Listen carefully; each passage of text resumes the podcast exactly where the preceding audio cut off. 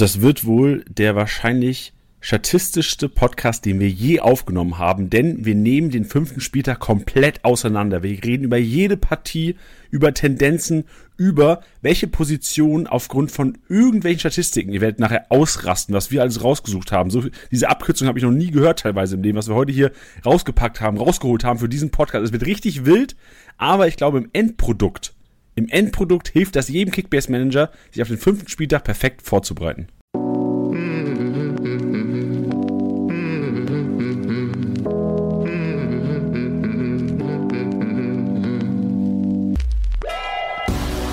Spieltagssieger Besieger, der Kickbase Podcast. Mit deinen Hosts Titti und Janni. Powered by Tipico Sportwetten. Weißt du, was viele Menschen als oftmals unsympathisch, vielleicht auch sogar nervig und auf jeden Fall als unfassbar unpassend für einen Podcast empfinden, Tiddy? Bayern-Fans? Jetzt äh, ne, auf, auf Kickbase, im Kickbase-Bezug. Ähm, sag's mir. Wenn sich jemand selbst lobt und davon redet, wie geil sein Spieltag war und wie erfolgreich er war. Ja, dann machen wir es nicht, oder? Ja, äh, oder genau, machen wir es nicht. Oder ich fuck die Hörer richtig ab und rede davon, was für einen geilen Spieler ich hatte mit 1141 Punkten die Office-Liga gewonnen unfassbar starke Rohpunkte gesammelt. Ein paar Waren, Florian Müller, Guerrero und Orban, Diaby. Ich lieb sie alle. Diego Leite auch. Diego Leite. Marius Wolf, Grigoric, Toussaint, Uwe Jan, Stöger. Alles elf Kaufempfehlungen im Podcast. Kauft die Leute. Ich brauche Marktwert-Push. Ich brauche Geld. Aber also mal ganz kurz, äh, das ist mir jetzt erst aufgefallen, das ist ja wirklich richtig geil. Du hast nur, ein, also gar keinen Torschützen im Team, nur Diaby mit einer Torvorlage und du hast den Spieltag gewonnen mit nur einer direkten Torbeteiligung. Da würde ich mich als Konkurrenz, würde ich mir, also du bist Dritter geworden, auch starke Leistung, aber. Ja. Ach, geil, Frimpong Kunku, Digga, richtig Spaß gehabt am Wochenende hast du. Ja. Ah, vor allem Frimpong. Also, das geht alle, äh, geht raus an alle, die ihn gehalten haben. Ich habe ihn in allen drei Ligen gehalten. Ich aber weißt du, warum du den Spieltag nicht gewonnen hast? Ja, weil halt da unten dann nichts mehr kommt. Nee, nee, also ich glaube halt wirklich, weil du halt nur elf Leute hast, äh, neun Leute, die gespielt haben. Da hat er halt echt diese, also hättest einen Goalie gehabt, Goalies sind der eh, da reden wir gleich auch nochmal drüber. Äh, manche, manche User haben es ja auch in DMs geschrieben, die werden ja overpowered dieses Jahr, das diskutieren wir auch nochmal auf. Aus und Adam Loschek. Was machst du mit Adam Loschek jetzt? Ja, das ist die Frage. Ich hoffe, dass er, äh, ich hatte kurz noch gehofft, dass er vielleicht noch so ein bisschen kommt, aber jetzt, sobald halt irgendwie ansatzweise was auf dem Markt ist, äh, dass ich äh, Geld investieren könnte, da wird er dann noch gehen. Und ich weiß, ich habe mich so aufgeregt damals, als du den für, ich glaube, 20 Mio hast du den abgekauft? Ja, ich glaube weniger. Ja. Aber es, war, es waren so irgendwie an die 20 oder sowas, ne? Oder so 18, 17. Ja, doch, ich habe gerade geschaut, 20,7 waren es. 20,7. 20,7. Und ich habe mich damals aufgeregt, weil ich dachte, oh fuck, das könnte einer sein, der dicht, richtig durchbricht dieses Jahr. Ja. Und jetzt hat er noch nicht mal Minuten bekommen in Mainz. Ja, dem war so nicht. Aber gut, ey, das sind die Gambles, die man eingeht. Ich glaube, Alan Loschek war ein Spieler, wo du halt echt, das war die, die Katze im Sack schlechthin dieses Jahr. Manches explodiert, so siehe, so Siba Chill war auch so Katzen im Sack teilweise. Ja, das stimmt. Also, also da sind viele in, in da sind einige Spiele in andere Richtungen gegangen, wie wahrscheinlich erwartet auch in der Saison. Das stimmt wohl. Was ist nur deine Überraschung bis jetzt? Hast du, hast du einen Spieler, wo du sagst, das ist der überraschendste, positivste Spieler bisher, die ersten vier Spieltage?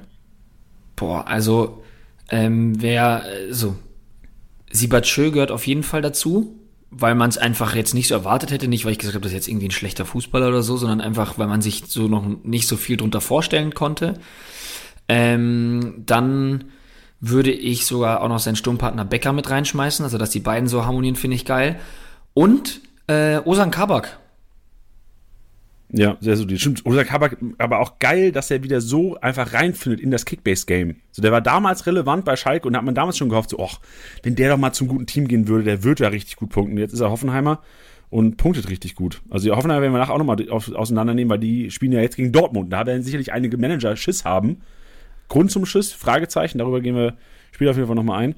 Ich will auch, also Sibachö, ähm, Kabak sehe ich auf jeden Fall. Ich finde auch generell, dass Pavard dieses Jahr äh, wirklich von einem, der wahrscheinlich belächelt wurde, so wo man gedacht hat, oh fuck, jetzt habe ich den An Anfangsteam zugelost bekommen, gar keinen Bock drauf, zu einem geworden ist, der irgendwie die zweitmeisten Rohpunkte ähm, bis jetzt geholt hat nach, nach dem Joshua Kimmich, ist schon echt solide. Und sonst Goalies generell. Auch so ein Kobel. Gregor Kobel war für mich vor der Saison einer, wo ich dachte, boah, gar keinen Bock. Gar keinen Bock. Das ist als 20 Millionen blockiert. Und jetzt ist er, ich glaube, wie viel bester Punkte?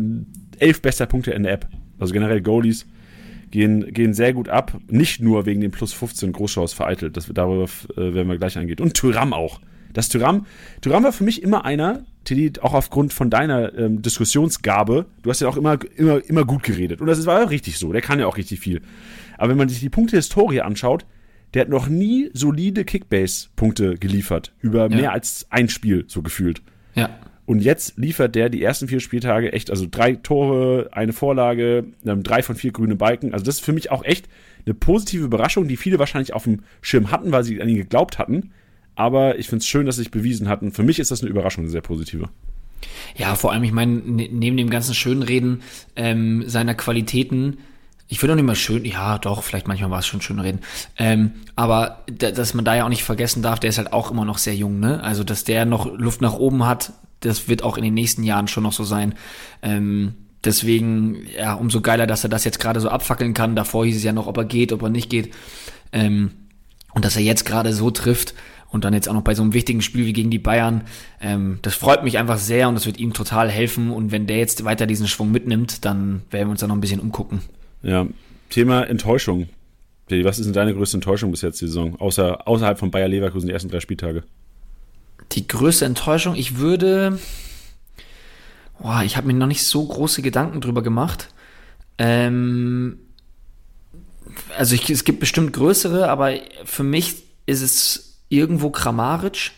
Er hat zwar gut gepunktet und ist zwar auch oben mit dabei, aber irgendwie dachte ich, dass die noch geiler einschlagen. Wir, wir werden ja eh noch über Hoffenheim reden. Ich habe jetzt zwar das Gefühl, dass bei denen sich das jetzt so ein bisschen gelockert hat und die dann jetzt auch besser, besser reinkommen. Kramaric jetzt, also ich bin ein Kramaric-Besitzer, ähm, mit, mit, mit, äh, mit keiner, oder mit keiner ist auch gut. Man kann auch einfach das Wort ohne benutzen. Ohne direkte Torbeteiligung am, am Spieltag, äh, trotzdem mit, mit über 100 Punkten. Da freut man sich natürlich drüber. Aber ähm, je mehr ich gerade rede, desto, ähm, desto eher komme ich natürlich auf den Namen Patrick Schick. Also das ist natürlich, glaube ich, bei den Leverkusenern generell so. Aber Patrick Schick ist auf jeden Fall eine große Enttäuschung dafür, dass ich dachte, dass der Torschützenkönig wird. Ja, ging mir auch so. Also Patrick Schick habe ich auch auf jeden Fall, also ist natürlich immer noch möglich. Also Patrick Schick hat auf jeden Fall die Qualität, es auch noch zu werden, da bin ich mir relativ sicher. Aber ich bin auf jeden Fall bei dir, weil, also wie der gerade sinkt, auch im Marktwert. Ich glaube fast 600 oder 700k, ich glaube genau, fast 700k waren es jetzt von gestern auf heute. Das schmerzt schon jedem Schickbesitzer. Also ich glaube, wahrscheinlich werden sich stündlich, minütlich, äh, auf jeden Fall täglich Gedanken gemacht, ob ein Schick doch nochmal abzutreten ist. Also da hört auf jeden Fall, weil ich es noch nicht gemacht habe, in, letzte, in den letzten Podcast letzte Woche rein. Ich würde sagen, am, an der Personalie Schick hat sich zu letzter, hat sich eigentlich nicht viel, viel gerüttelt. Also die, die Diskussion, die wir letzte Woche hatten, die würde ich dieses Jahr wahrscheinlich oder diese Woche genauso unterschreiben wie der Tiddy. Ja. Leider. Weißt du, wer für mich auch eine Enttäuschung ist? Aber auch nur subjektiv, weil ich ihn halt in, einer, in einem Team habe, ähm, Sadio Mané.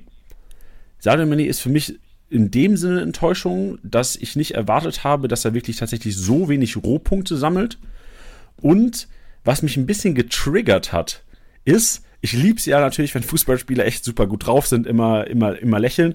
Was mich tatsächlich so als, als äh, Sadio Mané besitzt, so ein bisschen triggert ist, dass er immer lacht, wenn er ein Abseitstor schießt. So, der, der so da, da bist du als Kickbase-Manager bist du erstmal pisst, aber der, der grinst dir da einen ab, was ja an sich richtig ist, aber irgendwie triggert's mich. Ja, ich finde das eigentlich eher gut. Ich finde, das ist eher so ein Ding von, ah, jetzt ist das schon wieder abgepfiffen. Ich glaube, wie viele Abseitstore hat er jetzt geschossen in dieser Bundesliga-Saison? Sieben sind Sieben Abseitstore schon geschossen. Ja, also sieben und Tore da, da, da, das ist ja, hat ja schon Mario Gomez-Style. Also da, da, da kannst du ja fast nur noch lachen. Ähm, deswegen finde ich das eigentlich eher sympathisch und eigentlich dann ganz gut und zeigt ja dann letztendlich auch eventuell auch sogar die Klasse, die er hat, dass er sagt, naja gut, dann mache ich das nicht, dann mache ich halt das nächste. So ein bisschen, so ein bisschen wie gegen Bochum. Das war natürlich ein ganz anderes Spiel, aber da, wo er den, das Ding mit der Hand reinmacht, da hinten im Netz drin lag, angezeigt hat, du, das war Handspiel, das fand er dann auch lustig und im Anschluss macht er einfach direkt zwei Tore. Ähm, das ist dann, glaube ich, die richtige, die richtige Antwort. Ja, klar. Also ich bin auch weiterhin überzeugt, dass der Kollege kranke Kickbase-Punkte abreißen wird dieses Jahr. Und er wird auch ja. wieder Spiele haben, wo er vielleicht einfach mal vier Kisten oder drei Kisten macht. Aber ich wollte nur sagen, dass es mich einfach echt triggert hat. Ich habe äh, Samstagabend war das, hat er Samstagabend, der hat wieder Abseitstor geschossen. Das war in der zweiten Halbzeit, Halbzeit glaube ich, zwei Stück, wenn ich es richtig im zwei, Kopf habe. Ja. Nee, und ich glaube, eins erste, eins zwei, ich weiß gar nicht, egal, auf jeden Fall ähm, hat es mich echt auch, also mich, mich hat's äh, getoucht, aber auch nur so für fünf, sechs Sekunden, weil dann hast du, der, der lacht und dann hast du wieder im Kopf gehabt, Janni, Geduld, der wird noch dieses Jahr, der wird noch explodieren. Ja, da würde ich mir jetzt auch keine Sorgen machen. Vor allem jetzt auch vier Spiele, viermal Startelf. Klar, die Bayern werden rotieren, aber das ist halt auch einfach, ähm, ja, der ist da so krass gesetzt, deswegen. Darüber werden wir auch nachher reden. Darüber werden wir auch nachher ja. reden, weil wir haben ja unter anderem eins der äh, Partien, die wir nachher besprechen werden, Surprise, äh, Union Bayern. Erster gegen Zweiter, mal wieder Erster gegen Zweiter. Letztes Mal auch schon Erster gegen Zweiter gehabt und da gibt's sehr, sehr interessante Statistiken, die uns so ein bisschen eine Tendenz geben, wer da gut punkten könnte und wer nicht, was ja auch immer ganz richtig wichtig ist, wenn man viele Unioner hat, dass man da weiß, wen man eventuell aufstellen soll und wen nicht am Wochenende. Aber selbstverständlich wieder gewohnter Ablauf. Wir haben heute wieder Thies Maschinenraum, emotionale Aufarbeitung des vergangenen vierten Spieltags. Dann haben wir den Statistik-Snack, wo wir echt einige Kracher drin haben. Es gibt einen Punkterekord. Punkterekord ähm, werden wir später ansprechen, fünfter Spieltag diskutieren und am Ende Janis Einkaufswagen mit einem Fokus auf drei Teams. Ich habe mich auf drei Teams fokussiert. Die wird es später hier im Detail geben, wo ich euch eventuell ein paar Startelf-Switches prognostizieren werde. Alright. Lass aber erst noch, bevor wir zu deinem äh, Maschinenraum gehen, lass mal die Torhüter noch kurz quatschen, weil ich einige Nachrichten gesehen habe, oder wir haben einige Nachrichten gesehen von Usern, die gesagt haben, Alter, Torhüter sind ja krank overpowered dieses Jahr, da müsst ihr was machen, Kickbase. Und mein Anliegen war es einfach nur, das hier mal zu thematisieren und das so ein bisschen in eine Perspektive zu rücken, denn an den ersten vier Spieltagen ist, ähm, sind unglaublich viele Elfer gehalten worden. Das gab es, glaube ich, so in, diesem, in dieser Masse, äh, in dieser Zeitspanne auch gefühlt noch nie.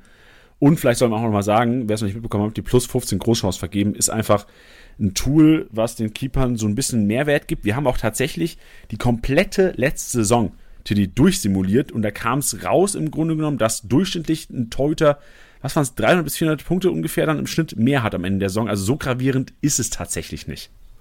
Ja, und ich hatte, hatte auch irgendwie das Gefühl, vielleicht liegt es jetzt auch daran, dass man da mehr drauf achtet, aber dass eben auch so viel mehr liegen gelassen wird. Also wenn ich mir vorstelle, was was Silas liegen gelassen hat, was ein Lindström schon liegen gelassen hat. Ähm, dafür muss ein Torhüter auch einfach belohnt werden. Und dass es dann jetzt heißt, die sind overpowered dafür, dass sie eigentlich in den letzten Jahren viel zu wenig Relevanz hatten, ähm, finde ich das eigentlich total gerechtfertigt. Ich meine jetzt, ähm, ohne das jetzt vorwegnehmen zu wollen, ähm, Sommer als MVP mit einer historischen Leistung, dass der MVP wird, das ist kein Ding, wo man sagt, das ist unverhältnismäßig, sondern das ist jetzt genau da, wo er sein soll. Der, der, nur deswegen ähm, gibt es einen Punkt für die, für die, für die Borussia ähm, in München, ist, ist wegen Jan Sommer. Es 19 Paraden, das hat es noch nie gegeben. Ähm, wir werden gleich eh nochmal mehr darauf zu sprechen kommen. Das ist einfach gerechtfertigt, finde ich. Also es ist, es ist einfach gerechtfertigt. Und das ist, ähm, man auch immer nicht vergessen, dass, dass es immer heißt, so, ja, auf einmal machen die jetzt so viele Punkte. Das wurde zum einen davor kommuniziert und zum anderen ist es für mich so, dass es für mich eben nämlich schon in einer Relation steht. Weil Torhüter so eine unglaublich wichtige Position haben und ähm, das oft einfach ein bisschen, ja, wie soll man sagen, in, in den Hintergrund rückt. Und das hat sich dann leider, ehrlich gesagt, auch über die letzten Jahre so ein bisschen in den Kickbase-Punkten ausgedrückt, dass man gesagt hat, naja, startet man jetzt mal mit einem, mit einem Keeper rein oder nicht, äh, ist mir eigentlich egal das ist nicht repräsentativ für, für die Wichtigkeit des Torhüters im echten Fußball. Deswegen ähm, finde ich das persönlich richtig, richtig geil. Ja, sehr gut. Perfekt. Und auch, glaube ich, das Letzte, was man zu der Thematik sagen sollte, so holt euch einen Goalie. Denn 300 bis 400 Punkte mehr im Schnitt werden es wahrscheinlich auch dieses Jahr wieder sein. Also klar, wenn Sommer weiterhin solche Partien macht, wo ich überzeugt bin, dass er sie nicht machen wird, ähm, wird es da, da mehr Punkte im Schnitt sein bei ihm, aber ich glaube, im Schnitt der 18 Goalies wird es am Ende gar nicht so viel machen. Trotzdem, das Learning, jetzt sind alle Keeper auch schon zu Recht wahrscheinlich über die 10 Millionen. Also ich glaube, selbst 15 Millionen kannst du für einen Keeper ausgeben heutzutage. Ja. In dieser Kickbase-Welt, in der wir leben.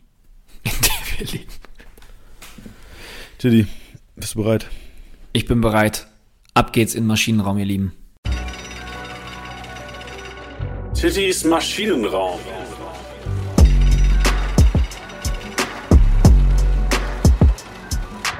Hallo und herzlich willkommen. Hier sind wir wieder im Maschinenraum, die emotionale Aufarbeitung des Spieltags. Und ich habe ein paar schöne Sachen für euch mit dabei. Ähm, ich hatte eigentlich außerhalb der Reihe tanzend. Äh, Jan Sommer auch ganz oben drauf stehen. Wir werden noch ganz viel über ihn reden. Ähm, deswegen äh, werde ich es jetzt hier drin nicht erwähnen und lasse den Platz lieber einem anderen Keeper. Denn äh, es fand ich geil, dass du es gerade auch schon angesprochen hattest. Ich wusste gar nicht, dass seine Platzierung im Gesamtranking so weit oben ist. Aber Gregor Kobel, ich habe mir dazu geschrieben, was für eine Entwicklung. Ähm, ich muss aus Transparenz dazu sagen, ich habe Gregor Kobel in einer Liga und ich war so ein bisschen, ja, ich halte den jetzt halt, bis ich vielleicht irgendwie den anderen komme. Ich äh, schaue, dass ich irgendwie einen Christensinn für 8 Millionen bekomme ähm, und dann haue ich den Kobel weiter. Und ich muss sagen, unabhängig von seinen Kickbase-Punkten, was für ein unfassbar guter Torhüter. Also was der für eine Entwicklung gemacht hat, ähm, finde ich ganz, ganz grandios. Und dafür, dass es da anfangs hieß, ja, ein Kobel, der geht jetzt hier in Dortmundern, wie wollen die denn mit so einem angreifen? Das heißt immer, die wollen die Meisterschaft mal wiederholen und den Bayern ernsthafte Konkurrenz machen. Das machen wir mit einem Kobel nicht. Also so wie der aktuell drauf ist, ähm, sehe ich ihn als einer der besten Keeper der Liga, um ehrlich zu sein. Stark. Also mich freut es, dass du ihn auch ansprichst. Also ich hatte ja vorhin schon mal ganz kurz erwähnt, aber geil, dass du es auch so siehst. Und ich glaube, alle Dortmunder ähm, die Dortmund echt viel gucken. Also wenn du das Spiel echt guckst, nicht nur die Highlights, weil klar, da hat Kobe ein paar, ein paar Aktionen auch. Aber was ich bei Kobe extrem stark finde, ist ein Herauslaufenspiel. Also dieses plus ja. 10 erfolgreiches Herauslaufen sehe ich sehr oft bei Gregor Kobe und ich sehe auch echt ihn da wenig Fehler machen. Also das finde ich auch bei Torhüter immer echt wichtig. Wenn, wenn man rauskommt, dann muss den Ball auch haben und da gefällt mir Gregor Kobe extrem gut. Ja, deswegen wollte ich einfach nur mal auch im, im Zuge dieser ganzen Torhüter-Geschichte auch nochmal hervorheben, äh, ja, wie gesagt, Wahnsinn, was, was der aus sich gemacht hat. Finde ich abgefahren. Ja, das ist schön. Also schön, dass die Torhüter auch hier im Maschinenraum mal Anklang finden. Bin ich gespannt, wen noch hast, Tilly. Ähm, ich habe noch, jetzt wirst du dich erst wundern, Musa Diaby. Ich habe Musa Diaby drin stehen. Ich weiß, man hat sich mehr erhofft. Und ja, auch das habe ich gerade eben gesagt, im Zusammenhang mit Schick, dass man vielleicht einige Leverkusen hat, wo man jetzt gesagt hätte, okay, nach dem vierten Spieltag hätte man sich bei Diaby mindestens vier Tore schon erhofft. Aber die ersten drei Spieltage von Leverkusen, absoluter Fehlstart, brauchen wir nicht drüber reden. Und dann läuft ein Spieler wie Musa Diaby alleine aufs Tor zu, nicht ganz alleine, aber erstmal eins gegen eins gegen den Keeper, guckt nochmal hoch, sieht Frimpong und anstatt abzuschließen, dass er ihn quer liegt, nicht weil ich Frimpong-Besitzer bin, sondern weil ich mir einfach denke, du weißt ganz genau, in welcher Situation ihr gerade steckt und wie wichtig dieses 1 zu 0 ist und du gehst mit der sicheren Variante, indem du ihn rüberlegst und Frimpong das Ding macht, das fand ich sehr selbstlos und sehr, sehr geil in Bezug auf ganz Bayer Leverkusen. Weißt du, was ich meine? In Bezug auf Bayer Leverkusen und Fußball ja, in Bezug auf dich und mich natürlich nicht. Ich bin Diaby-Besitzer, Döfrim Pom-Besitzer. Ist eine Problematik. Ja, das verstehe ich. ich. Ich verstehe natürlich, Diaby ist da einer, der hat gewusst, ich, ich hole das Ding so oder so, ist dem jetzt Schnuppe, ob er die 45 bekommt oder die 80. Ja, nee, es ist vor allem einfach dieses Ding zu sagen, so, wir müssen jetzt dieses 1-0 machen und es ist so wichtig. Und dass er dann querlegt, finde ich aus einem sportlichen, aus einer sportlichen Sicht richtig, richtig geil. Ja, nee, verstehe ich. Ey, mir ist es langsam auch selbst unangenehm, darüber zu sprechen. Okay. Dann machen wir schnell weiter. Ähm, 1141 Punkte. Ja, das darfst du mal machen. Dafür, dass es noch nicht immer selber noch nicht immer so eine krasse Punktzahl ist. Janni, mach du einfach mal. Jetzt ist fertig. Jetzt, jetzt habe ich fertig. Jetzt habe ich alles, was ich machen wollte in diesem Podcast eigentlich erreicht. Okay. Außer du hast jetzt noch einen Spieler von mir, kann ich noch mal ein bisschen hier äh, ein bisschen geil werden. Hast du Lindströ? Nee. Dann nicht. Denn mit dem geht's weiter. ähm, mir ist nämlich eine Sache aufgefallen, also zum einen, dass er natürlich das wahrscheinlich beste Spiel dieser Saison gemacht hat, was aber im Hinblick auf seine ersten drei Spieltage jetzt auch vielleicht nicht so die größte Herausforderung war. Aber ich erinnere mich, ähm, dass er zweimal an Pavlenka gescheitert ist, als er auch mit, also nicht spitzen Winkel, aber spitzerem Winkel aufs Tor zu läuft und er zweimal versucht, ihn an ihm vorbeizuschieben und ist jedes Mal gescheitert. Immer Fußabwehr, weiß nicht was. Und ich dachte mir, es ist schon irgendwie klar, dass wenn du nicht so geil gerade drauf bist, dass du den nicht chippst. Aber er war zweimal in der Situation und hat es zweimal nicht geschafft, den Ball an Pavlenka vorbeizuschieben. Und beim dritten Mal, weil er wusste ja, der geht runter, der macht, also weißt du, der macht sich unten, äh, äh, macht er sich breit, indem er irgendwie äh, äh, den, den Schritt macht oder das Bein stehen lässt oder so. Und dann hat er ihn gechippt und hat dann das Tor gemacht. Und das fand ich einfach richtig geil, dass du so richtig gemerkt hast, so, es hat zweimal nicht geklappt. Er wusste zweimal ganz genau, ah, hätte ich lieber mal gechippt, weil er geht ja runter. Und beim dritten Mal hat er es gemacht und es hat sich äh, ausgezahlt. Deswegen fand ich das sehr, sehr geil und fand das irgendwie spannend zu beobachten und freue mich, dass der junge Mann jetzt mal endlich genetzt hat. Ja, mich freut es auch für ihn vor allem. Also klar, für, auch für seine Manager, weil ich glaube, dieses minus 15 Großchance vergeben war sowas, das irgendwie Lindström ein, zwei Mal am Spieltag einfach eingerissen hat, die ersten drei Spieltage. Ja, total. Und jetzt endlich, also Treue wurde belohnt und Lindström ist ja auch einer, den wir vor der Saison, glaube ich, ganz viele Kickbase-Manager so als Ausbruchspieler dieses Jahr hatten. Und wer weiß, vielleicht ist es so ein bisschen der, der Kickoff zum Lindström-Ausbruch äh, die nächsten Wochen. Ja. Zu guter Letzt habe ich noch eine Situation, ähm, es war, glaube ich, in mehreren Highlights drin. Ähm, ich glaube, ihr habt es wahrscheinlich über Social Media bestimmt schon überall gesehen. Und zwar bei ähm, Bayern gegen Gladbach, da sind wir wieder. Ähm, gab es die Situation mit, mit Sané im Strafraum, als er dann so links rauszieht und Itakura erstmal ähm, aufs Parkett schickt, der sich dann aber nochmal dreht und den Ball abwehrt. Auf dem Boden. Du hast es vor dir? Ich hab's bildlich vor mir. Ich habe mir Augen auch gerade zu sogar. Ja, also zuallererst eine unfassbare Defensivaktion von Itakura. Also das ist wirklich, da weiß man genau, warum ihn auf Schalke alle so geliebt haben. Wenn er das auch nur einmal in der Saison macht, ähm, wäre das für mich schon ein Anwärter, den sich aufs Trikot zu packen. So geil wie das war, muss man davor aber auch sagen, wie geil das von Sané davor war. Ich meine, ich habe über Sané jetzt schon echt viel zu oft geschwärmt, aber diese Ballbehandlung auf dem kleinen Raum, ähm, da irgendjemand mal auf seinen Hosenboden zu schicken. Ich meine, Itakura hat sich da gut recovered, aber oh, weiß nicht, das schaue ich einfach unheimlich gerne zu und es gibt für mich dann immer, lässt das immer so ausblitz, aufblitzen von, äh, von seinen ersten Zeiten bei, bei Manchester City. Deswegen, ähm, einfach eine geile Szene, für, da war für jeden Fußballfan was dabei, vor allem für die Defensivliebhaber. Deswegen, ähm, ja, darf das auf gar keinen Fall im Maschinenraum fehlen und würde ich dann damit auch gerne abschließen. Ja, die Maschine äh, Leroy Sané ist auch heute auf unserem äh, Podcast-Cover, Tiddy. Zu Recht. Zu Recht, oder das hat, das hat er sich echt verdient. Auch ja. schon abgeschrieben so ein bisschen, also ich glaube, nach Spieltag 2 wollte ihn keiner groß haben in Kickbase. Auf einmal ist es einer, den vielleicht sogar overpaced teilweise. Ja. Safe. How the table turned, huh? Oho. Oho. Statistik-Snack. Sind wir bereit zum Essen? Statistik-Snack.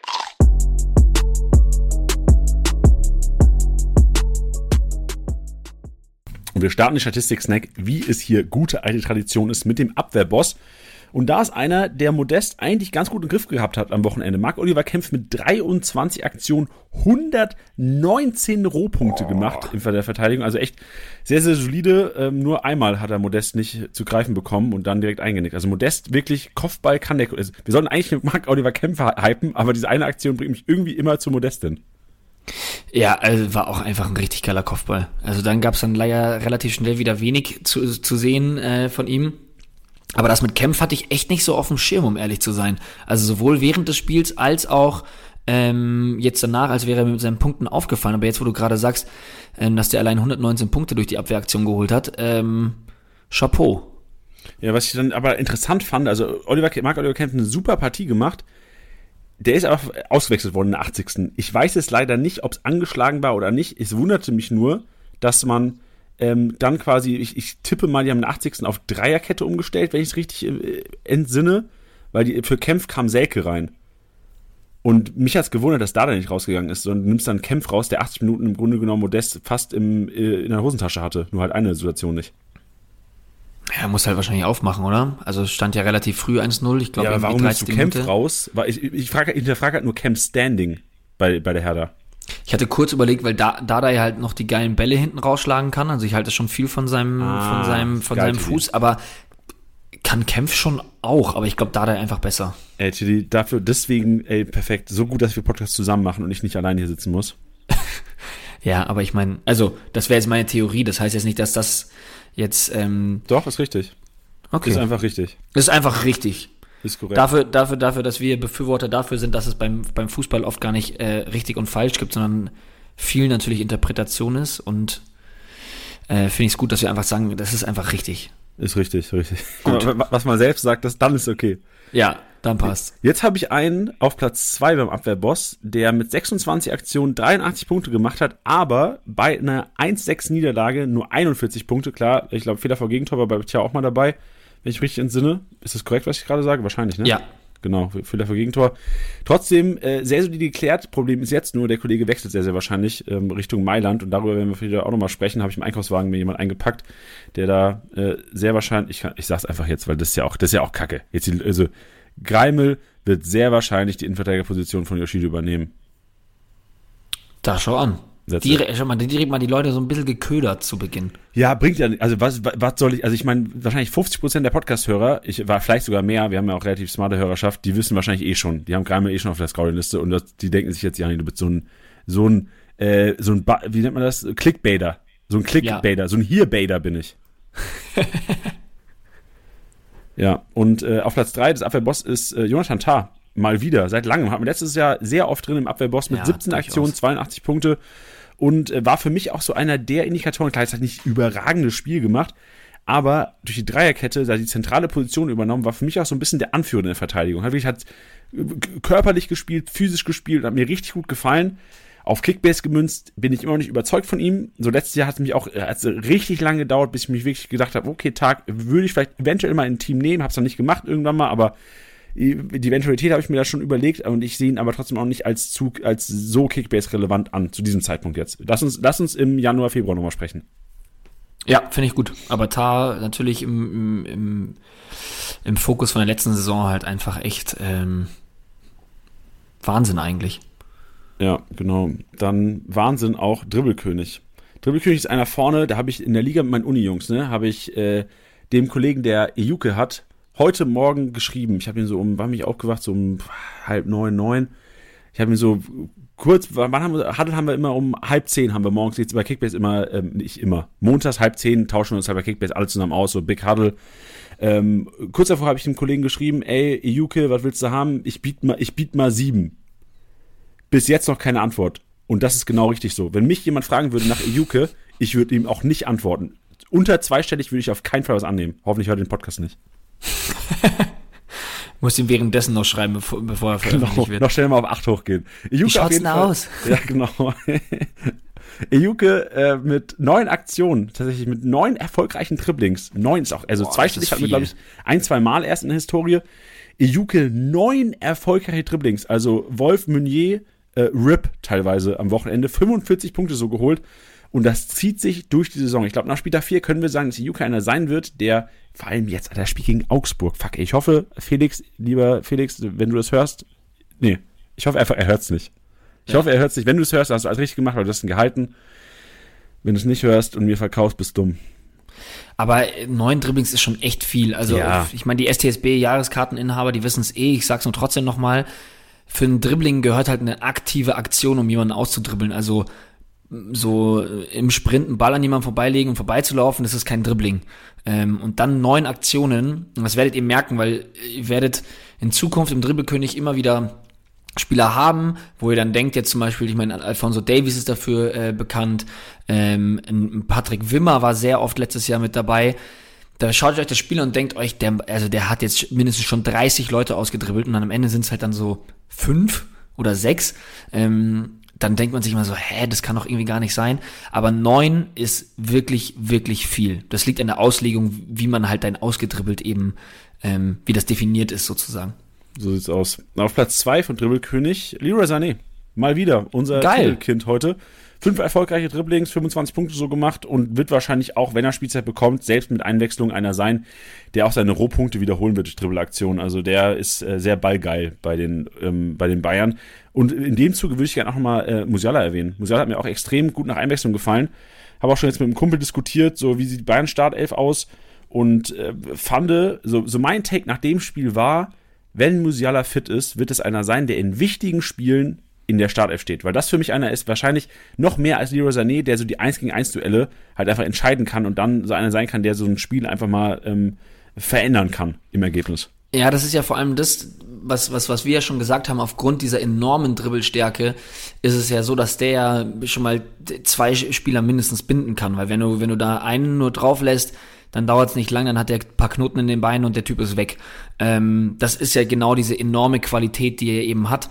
Ähm, und wenn er zwei Spieler bindet oder drei, ähm, was auch mal sein kann, das klingt jetzt übertrieben, aber in einer, in einer, wenn er da schon irgendwie vorm gegnerischen 16er steht, ähm, dann sind drei Spieler jetzt ähm, nicht abwegig, dann ist dafür zwei andere Raketen, äh, ist da dann deutlich mehr Platz. Und die, Raketen kannst du dann benennen, wie du willst. Ob das dann Coman, Sané, Müller, Manet, Gnabry ist. Ähm, Habe ich jetzt einen doppelt genannt? Wahrscheinlich. Egal.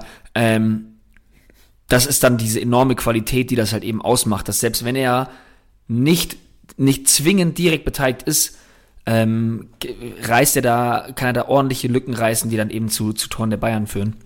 Und das macht's halt eben so saugefährlich.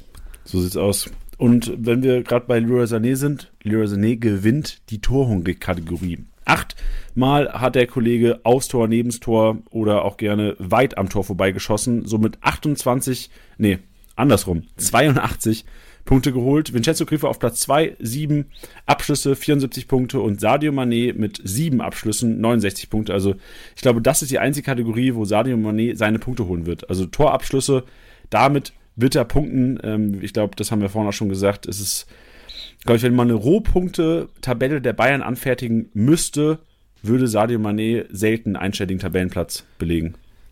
Ja, ich bin auch mal total gespannt, wie sich das jetzt im, in den nächsten Spielen dann auch so, so weiterentwickeln wird, denn was wir auch schon gesagt hatten, dass, dass es, glaube ich, zwei verschiedene Sadio Manés gibt, nämlich den einen, einmal den Flügelspieler und einmal den Stürmer. Und ich glaube schon auch, natürlich auch mit dem Alter, ähm, also verstehe mich nicht falsch, der Typ ist topfit, aber so ein bisschen wie Cristiano es damals gemacht hat, dass er gesagt hat, so, na gut, jetzt von, von, von außen nach innen, also von, von, vom Flügelspieler zum Stürmer, das so ein bisschen umzufunktionieren, das macht Sinn.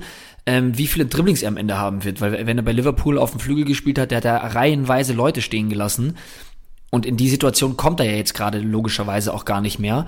Deswegen bin ich mal gespannt, ob sich das dann noch ändert, ob sich das bewahrheitet oder nicht. Ähm, weil ich ihn sehe, also ich habe, glaube nicht, dass wir ihn jetzt in den ersten vier Spieltagen äh, im Dribbelkönig gesehen haben.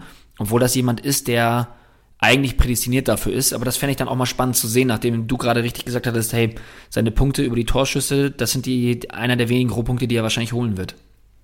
Ja, ist richtig, aber gut interpretiert und äh, auch schon gut, ich glaube, du hast es sogar gesagt, gut antizipiert auch vor der Saison, Tilly. Ja, das stimmt. Man soll sich ja nicht selber loben. Genau, gut, dass ich es immer mache. Gut, dass ich dich und ja. mich immer lobe. gut, äh, Flankengott. Uwe Jan, Schalke, sieben erfolgreiche Flanken, 21 Punkte so geholt. Weiß ich nicht, was machen wir damit? Uwe Jan, durchgängig wahrscheinlich Kickbase relevant, wäre so meine These. Glaube ich auch, ja.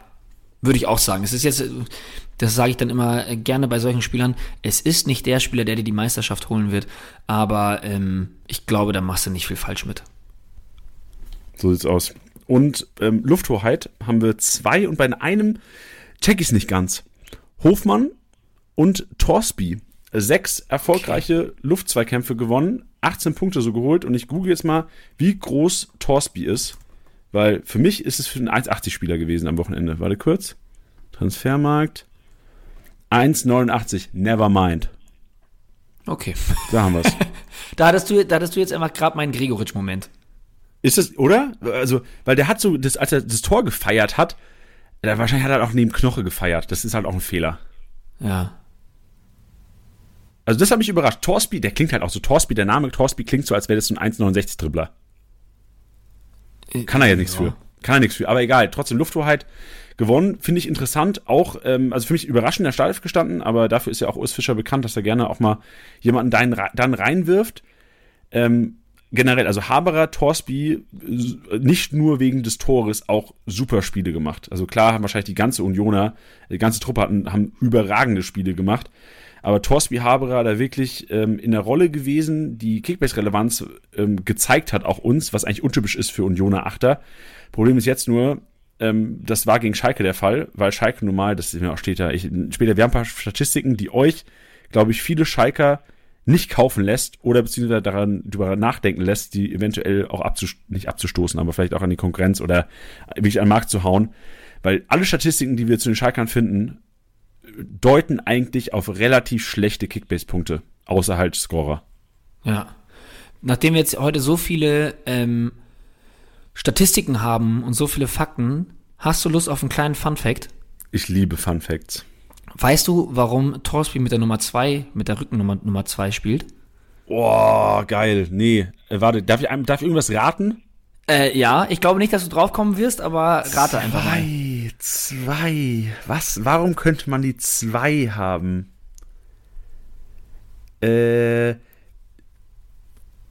ist abergläubisch und will mit seiner Frau Kinder und will unbedingt Zwillinge und hat sich deswegen die zwei geschnappt bei Union. Also, als ich gesagt habe, du kommst nicht drauf, hätte ich, also du bist nicht drauf gekommen, aber da dachte ich nicht, dass du so weit ausholst, aber finde ich gut. Ist es wahrscheinlicher ähm, noch sogar, also ist es äh, nachvollziehbarer? Ja, würde ich sagen. Also ich, ich sag's dir einfach, ähm, du willst aber nicht drauf kommen. Aber deswegen umso geiler, dass man da so ein bisschen, bisschen, ähm, ja, das durchleuchtet, denn ähm, er setzt sich enorm für den Klimaschutz ein und hat auch eine eigene Bewegung. Ähm, und die heißt irgendwie Two Community, Hashtag Two Community, Number Two Community, ich weiß nicht genau. Ähm, und es soll auf das 2-Grad-Ziel des Pariser Klimaabkommens ähm, sich darauf beziehen. Und deswegen trägt er sowohl bei seinen Clubs, bei denen er ist, als auch bei der Nationalelf ähm, immer die Nummer 2. Also das ist lobenswert. Das Geil, ist oder? lobenswert und das sollten mehr Leute wissen, Titi, und ich freue mich riesig, dass du das gerade hier erwähnt hast. Ja, ich habe das auch letztens erfahren und dann dachte ich mir, Alter, das ist ja endgeil. Und äh, das hat man sehr wenig mitbekommen. Aber guck mal, da könnt ihr bei eurem nächsten Stammtisch glänzen mit diesem Fun Fact. Apropos Stammtisch. Überleitung. Geil. Boah! Wir haben am Wochenende mit Julian Pollersbeck aufgenommen. Samstag aufgenommen, Samstag auch released. Auch unter anderem Vorbereitung auf den fünften Spieltag. Also solltet ihr jetzt diesen Podcast zu Ende gehört haben später, hört euch mal auf jeden Fall die, die Folge mit äh, Julian Pollersbeck an. Sehr interessant und vor allem auch, ich weiß nicht, ob du schon gehört hast, Tilly, aber sehr interessant, weil er erzählt auch echt sehr, sehr offen über seine Zeit in Hamburg und vor allem so das Verhältnis zu den Medien, wie da mit ihm umgegangen wurde. Finde ich super Einblicke in das Leben eines Profifußballers, der es echt nicht immer leicht gehabt hat. Also das ist auf jeden Fall eine Hörempfehlung von äh, an dieser Stelle. Saugeil. Saugeil war auch Jan Sommer, denn er hat den Punkterekord tatsächlich in The Wall geknackt, hat mit 34 Aktionen Unfassbar, lecko mir. 34 Aktionen, 305 Rohpunkte geholt in der Kiste. Das ist so krass. Das, da, also da, da bin ich auch ich weiß noch nicht mal, was ich sagen soll dazu. Das ist wahrscheinlich was Einmaliges, was wir, was wir hier erlebt haben, punktetechnisch auf der Keeper-Position. Völlig zu Recht MVP geworden und ich, ich beglückwünsche einfach jeden Sommerbesitzer an diesem Wochenende zu diesem unfassbaren Punktewert sau geil. Ist ja auch dann so wieder so dieses Learning, dass wenn du einen Keeper hast, der qualitativ hochwertig ist, ich glaube, da gibt es wenige, die, ähm, die das nicht sind in der Bundesliga, aber ihr wisst, wie das gemeint ist, dass man die auch ruhig gegen die Bayern aufstellen kann. Also ich sag mal, Jan Sommer Leid an diesem Spieltag ähm, war Christensen von, von der Hertha, der auch echt ein paar richtig gute Aktionen hatte. Und jetzt muss ich mal kurz selber kurz schauen, bevor ich jetzt hier Quatsch erzähle. Der hat nämlich trotz Niederlage hat der 132 Punkte gemacht. Und das finde ich ist auch repräsentativ, weil der wirklich, wirklich gut gehalten hat. Ja, das stimmt, Tiddy. Finde ich, find ich schön, dass wir ihn auch nennen. Der ist zwar nicht Platz 2, Platz 2. Riemann, was eine Maschine, Alter. Dieses Freitagsspiel war unfassbar wilder Fuß. Generell richtig geiler Fuß. Also Freitagabend, Samstagabend, ich glaube, besseres Entertainment war in, auf der Welt, glaube ich, zu diesem Zeitpunkt nicht zu finden. Steile These, aber bin ich überzeugt von. ist einfach richtig. ist richtig, genau. Also Riemann mit 18 Aktionen, 195 Punkte und dieser Elver, diese, diese Parade nach dem Elfmeter, das ist, das ist, warum Kinder im Sandkasten sagen, ey Papa, schmeiß mal den Fußball, den Ball dahin, ich will den halten. So, ja. Das ist Riemann. Die, wie, wie viele Kinder aus Bochum am Samstagmorgen mit ihren Vätern vielleicht am Spielplatz waren und gesagt haben, ey, ich mache einen Riemann und hat ihn so gehalten. Liebe ich. Gib mir Gänsehaut, wenn ich drüber rede. Ja, Sehe ich ganz genauso. Geil. Geiler Vergleich. Nächste Kategorie ist die Passmaschine und da, Alter, Junge, Josua Kimmich, willst du mich verarschen, Alter? Also ich lese gerade mal, ich lese mal die Namen vor und dann die äh, jeweiligen Werte, die, die Rohpunkte am Wochenende gesammelt haben, durch wirklich Pass gegen die Hälfte, Pass gegen das Drittel und präzise langer Pass. Kimmich, Pavard, Sabitzer, Koman, Hernandez, Davies und dann kommt Riemann schon. Aber was ist das für eine, für eine, jetzt kommen die Punkte dazu. Kimmich, 132 Punkte durch Pässe, gegnerische Hälfte, präzise langer Pass, äh, Pass, letztes Drittel. Haben wir, glaube ich, korrigiere mich, ich kann mich nicht erinnern, dass wir diesen Wert schon mal hatten. Zwei Rekorde diese Woche. Boah, das weiß ich nicht. 132, das ist ja abnormal. Das ist, das ab, ist, das ist ein abnormaler Wert. Das ist wirklich sau viel. Und da auch wieder, ne? Also ich meine, es ist jetzt kein Podcast, bei dem wir uns äh, rechtfertigen müssen oder ähnliches. Aber also das ist ja noch für Kimmich-Verhältnisse am Ende des Tages, wenn man sich das anschaut, 194 Punkte, gar nicht so viel, ne? Und dann reden ja viele mal wieder von diesem Kimmich-Bonus, wo ich mir aber denke, das sind 132 Pässe, die, die bei uns bewertet werden. Das sind ja noch nicht immer alle, die er gespielt hat. Ja, also vielleicht nicht 132 Pässe, da kann ja auch sein, wenn du Pass gegen ein Drittel spielst in der Doppelbepunktung. Also sind ja, ja, 32 ja. Punkte. Aber ich glaube, So. alle Hörer wissen, was du meinst. Genau. Und da sind ja noch nicht immer alle dabei, die er halt wirklich gespielt hat, wenn es jetzt in der eigenen Hälfte ist oder halt ins, ins, ins, ins eigene letzte Drittel hier und da. Ähm, das ist einfach unfassbar. Und ich meine, die Dominanz der Bayern gegen Gladbach war ja trotzdem auch total krass. Ähm, das nur mal auch so nur mal so vorab schon mal für die ganzen Leute, die das ist ja immer dieses Paradebeispiel, äh, dass wenn es irgendeine Bewertung gibt, die irgendjemand nicht sieht und dann sagt, also nicht sieht im Sinne von, die er nicht einsieht, ähm, und dass es immer dieses Argument gibt, ja, Kimmich hätte es ja bekommen. Ähm, das ist eigentlich das beste Kompliment, was man ihm machen kann, weil ähm, man muss sich das Spiel von dem einfach mal anschauen.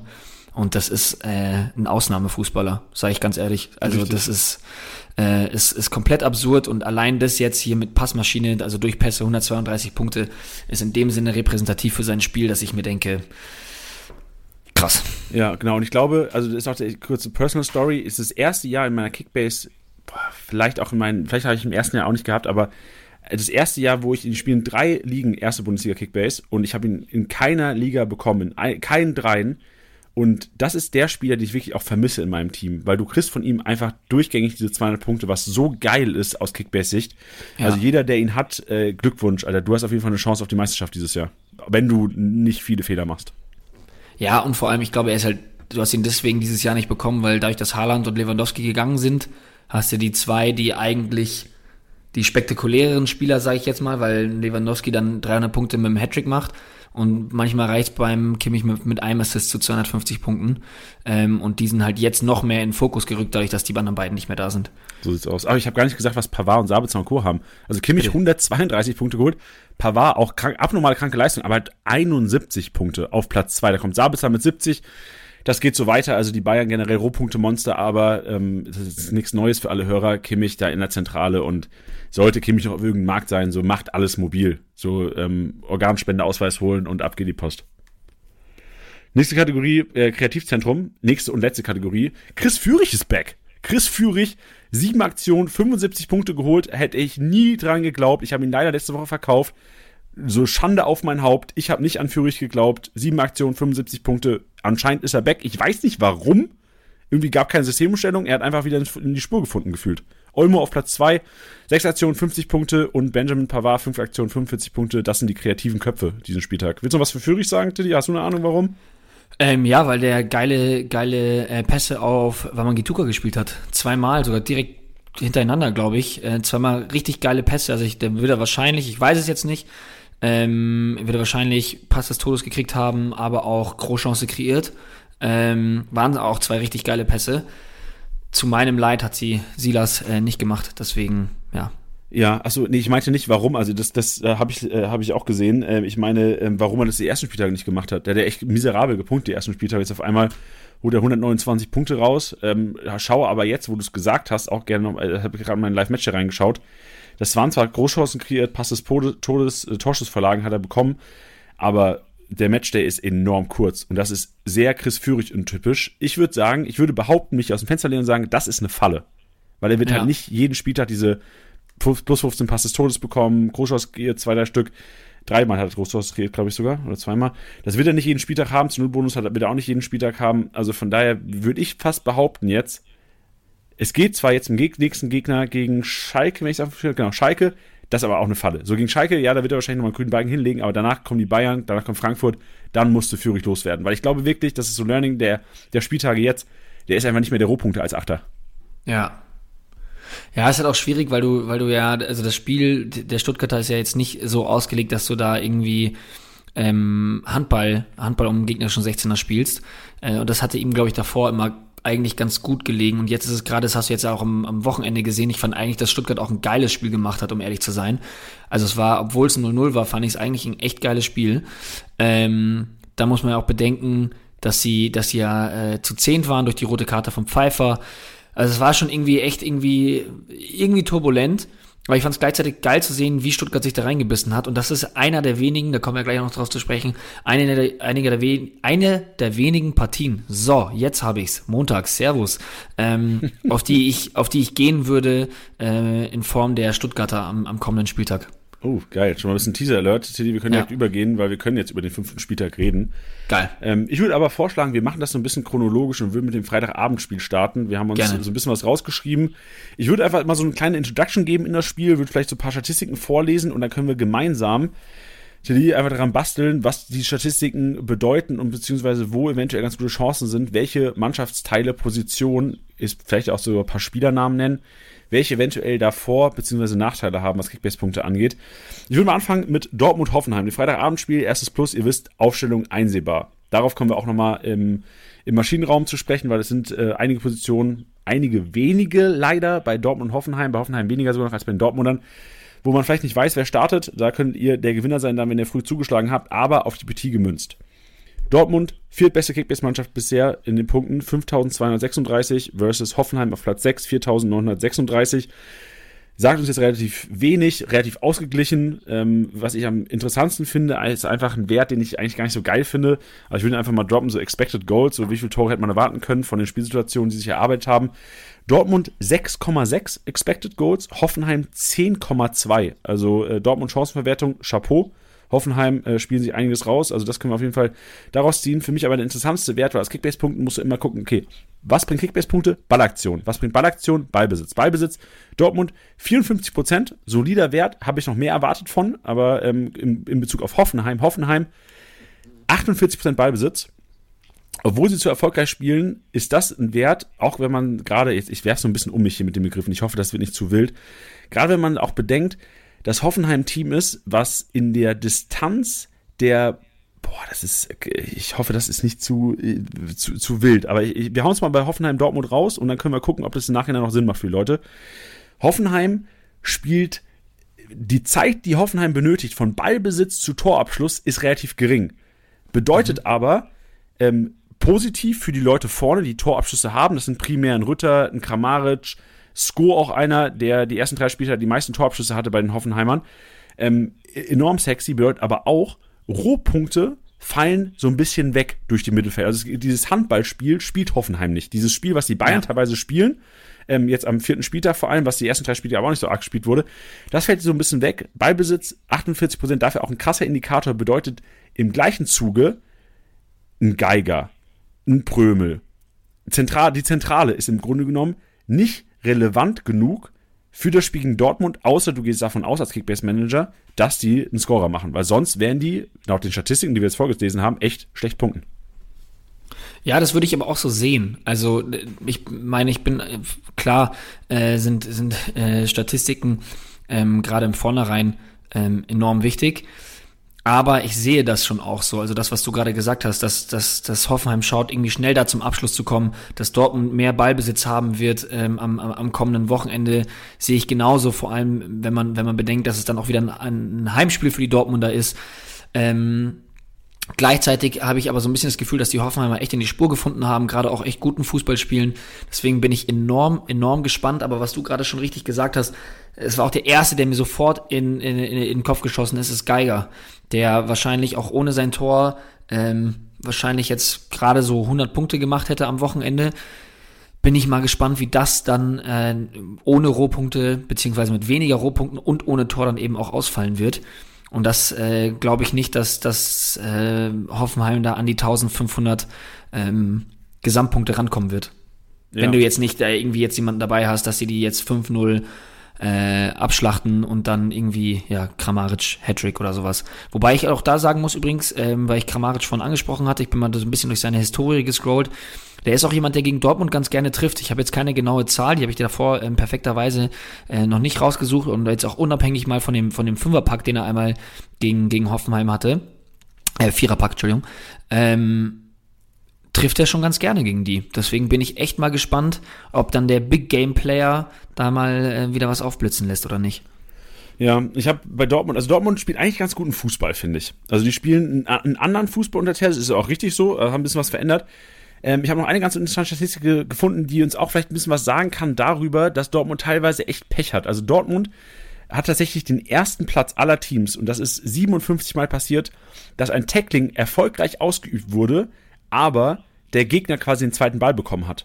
Das ist äh, ah. Ligaspitze und ich glaube, Klar ist es auch teilweise wahrscheinlich dann mit, der, mit einer Positionierung hat das zu tun, beziehungsweise auch eine gute Positionierung des, Geg des Gegners an dieser Stelle. Aber Dortmund bestreitet sehr viele Zweikämpfe erfolgreich. Und ich glaube, wenn Dortmund vielleicht so ein bisschen das Quäntchen Glück im zweiten Ball hat, wird Dortmund auch wieder erfolgreichen Fußball spielen. Also gegen, gegen Hertha ist mir das auch echt aufgefallen, auch in den Highlights, dass viele Klärungsaktionen wirklich der zweite Ball, also wenn irgendwie, wenn Yuki Lukebakio da ins Duell gegangen sind und das irgendwie geklärt wurde, dass der Ballbesitz dann trotzdem teilweise bei der Hertha landete. Also das ist mir durchaus aufgefallen. Also ähm, ich glaube in diesem Duell, auch wenn die Historie zeigt, dass das echt torreiche Partien waren, wenn die Dortmunder ein bisschen mehr, bisschen mehr Glück haben, und ich würde es einfach mal als Glück betiteln, na, na, die, die, die, wenn Tackling durchgeführt wird, ne, ne, ne, richtig am Steuern heute, was ist denn los? Wenn äh, Tacklings äh, durchgeführt wurden, wenn da ein bisschen mehr Ballbesitz Dortmund rausspringen können, ist echt eine gute Rohpunktepartie, gerade auch für, um mal jetzt hier auf die, auf die Rohpunkte-Monster bei Dortmund zu kommen, so ein, ein Özcan könnte ganz gut punkten, weil vielleicht auch ein bisschen was in der gegnerischen Hälfte passieren wird und Hoffenheim, ähm, auch wegen, das ist auch eine neue Statistik, vielleicht auch die letzte, was die Partie angeht, die wenigsten Tacklings der ganzen Liga durchgeführt hat. Und ähm, heißt für mich vielleicht wenig Pressing. Ich habe das Hoffenheimer Spiel jetzt noch nicht über 90 Minuten geguckt, aber die Statistik würde das indizieren und von daher glaube ich relativ gute Rohpunkte für, wenn Wolf startet, für einen Wolf. Wenn Meunier startet, vielleicht sogar für Meunier. Für einen Guerrero könnte wieder ganz guten grünen Balken hinlegen. Özcan, äh, Bellingham, wäre ich mir relativ sicher, dass die alle mit dem grünen Balken nach, nach Hause gehen, wenn das eine erfolgreiche Kiste für die Dortmunder wird am Freitagabend. Was ich, was ich spannend fand zu sehen, ähm, ich meine, am Ende war es ja eh Privatduell Bellingham gegen Christensen. Ähm, das war, glaube ich, auch das deswegen begünstigt war, dass Salih Özcan diese, diese defensive Position, wir hatten da ja auch schon mal so drüber hin spekuliert, ähm, ganz an, also beziehungsweise die, die Position neben ihnen ja natürlich anders bekleidet, als ein Dahut es tut. Ähm, also es ist, er ist viel defensiver, was Bellingham viel öfters erlaubt, eben auch vorne zu sein. Und wenn der ein bisschen an seinem Abschluss arbeitet, dann huiuiui. Boah, also, fühle ich. Geiler Take to die. Durch Özcan, Bellingham, Kickbase relevanter. Ja, und das ist halt dann die Frage. Ich glaube, also wie gesagt, ich schätze die Hoffenheimer schon wirklich gut ein, oder als gut ein. Ähm, und deswegen bin ich jetzt mal gespannt, ob sich das jetzt sofort wieder an dem nächsten Spieltag bewahrheiten wird. Aber das bleibt es zu beobachten und ähm, das würde ich mir auf jeden Fall ganz genau anschauen. Könnte sein, ich meine, Bellingham ist ein Spieler, den ich so oder so aufstellen würde. Ja, und ähm, Bezug auf Özcan ist natürlich noch nicht sicher, dass er jede, jede Partie startet. Freitag seht ihr es. Ja. Ich habe auch ein Interview gelesen von Terzic, der ihn sehr gelobt hat nach dem Spiel. Ist auch mal ein Indiz dafür, dass er eventuell nochmal einen Startelf-Einsatz gegen Hoffenheim bekommt. Und sollte das gut gehen, sehe ich durchaus die Chance, dass er da vorne ist. Äh, auch wenn Dahut einer ist, der eigentlich echt unter Terzic immer gesetzt war.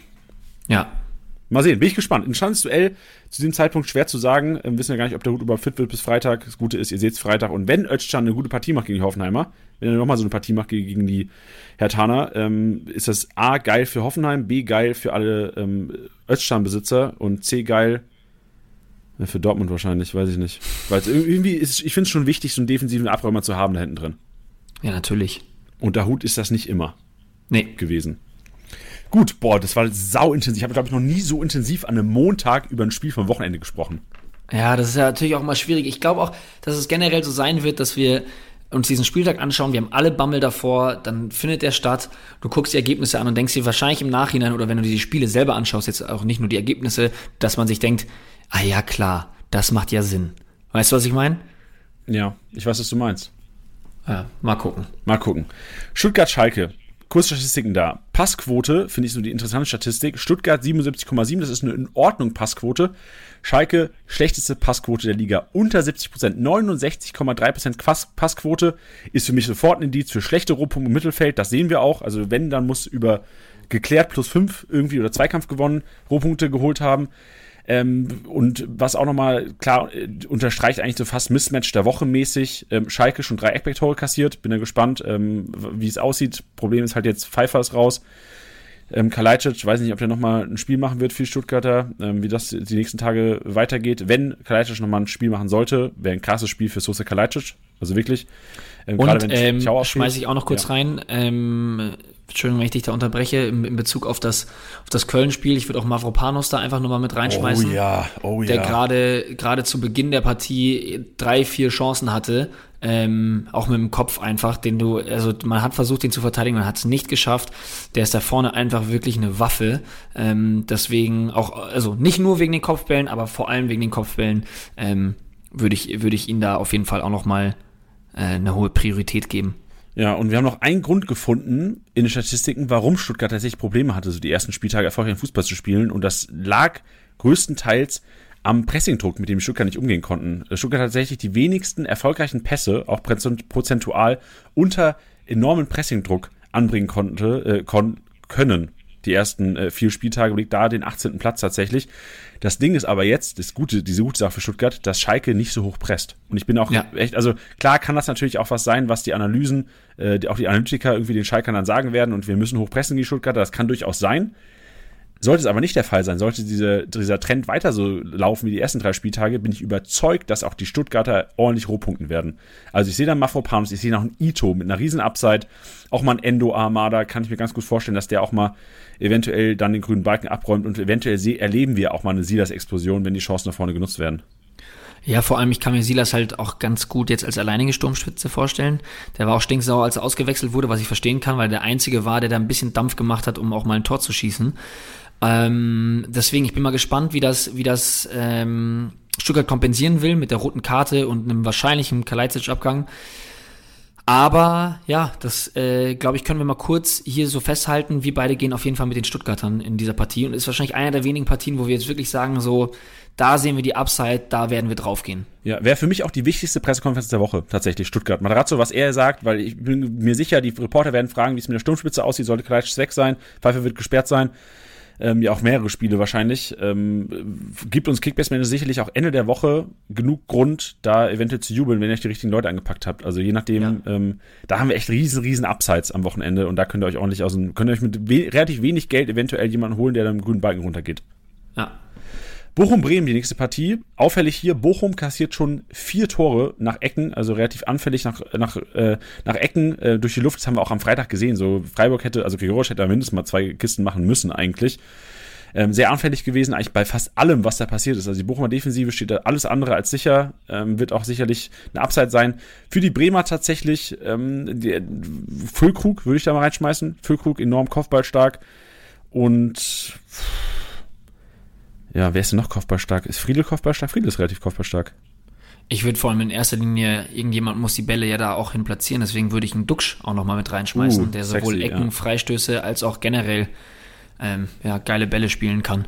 Deswegen, also, ich, also da nur mal ganz kurz, äh, das Tor von, von Bittenkurt, das war ja auch äh, traumhaft, wie Duxch das einfach dann so schnell einleitet, zack, geiler Boah. Kopfball. Ja, das ist schon fußballische Qualität bei Bremen, das stimmt. Ja. Und, pass mal auf, Hot Take. Hot Take. Wollt ihr einen Hot Take? Ich liebe Hot Takes. Jetzt muss ich kurz aufpassen, dass ich keinen kein Quatsch erzähle. Ähm, ich calle ein äh, Kopfballtor von Pascal Groß. Äh, Christian Groß, nicht Pascal. Christian, Christian Groß. Junge, das wäre wär sehr hottes. Take. Ich habe das zuerst gehört. Ja, heftig, Teddy. Eigentlich sollten wir in, in, diesen Podcast eine Kategorie äh, rein einbauen, wo wir uns einfach einmal so komplett aus dem Fenster lehnen. Ja, das ist, ja, ja. Ich, ich, ich hau auch noch einen raus später. Ich überlege mir ja. irgendwas. Irgendwo fällt okay. mir eh, irgendwie spielt mein Kopf eh wieder rum. Später. Okay, dann haben wir jetzt hier die neue äh, Kategorie. Titties Hot Take ist Pascal Groß Kopfballtor. Ja. Ich habe noch Nicht Pascal, Christian. Entschuldigung, ja. sage ich die ganze Zeit Pascal Groß. Groß. Die Leute Christian. wissen, wer gemeint ist. Die defensive Sechs, ja. der eigentlich nur Kickbase-Relevanz hat. Genau. Und das wird dieses eine Spiel sein, wo ihn irgendjemand aufgestellt hat und sich denkt, geil. Und wo alle in der Liga den richtig hassen, der den aufgestellt hat. Genau. So sieht's aus. Interessante Statistik noch zu, zu Bochum ich habe mir mal angeguckt, auch dass es solche Statistiken überhaupt gibt, ist schon so der randomste Fact der Welt eigentlich. Die durchschnittliche Länge eines Passes bei Bochum beträgt 46 Meter.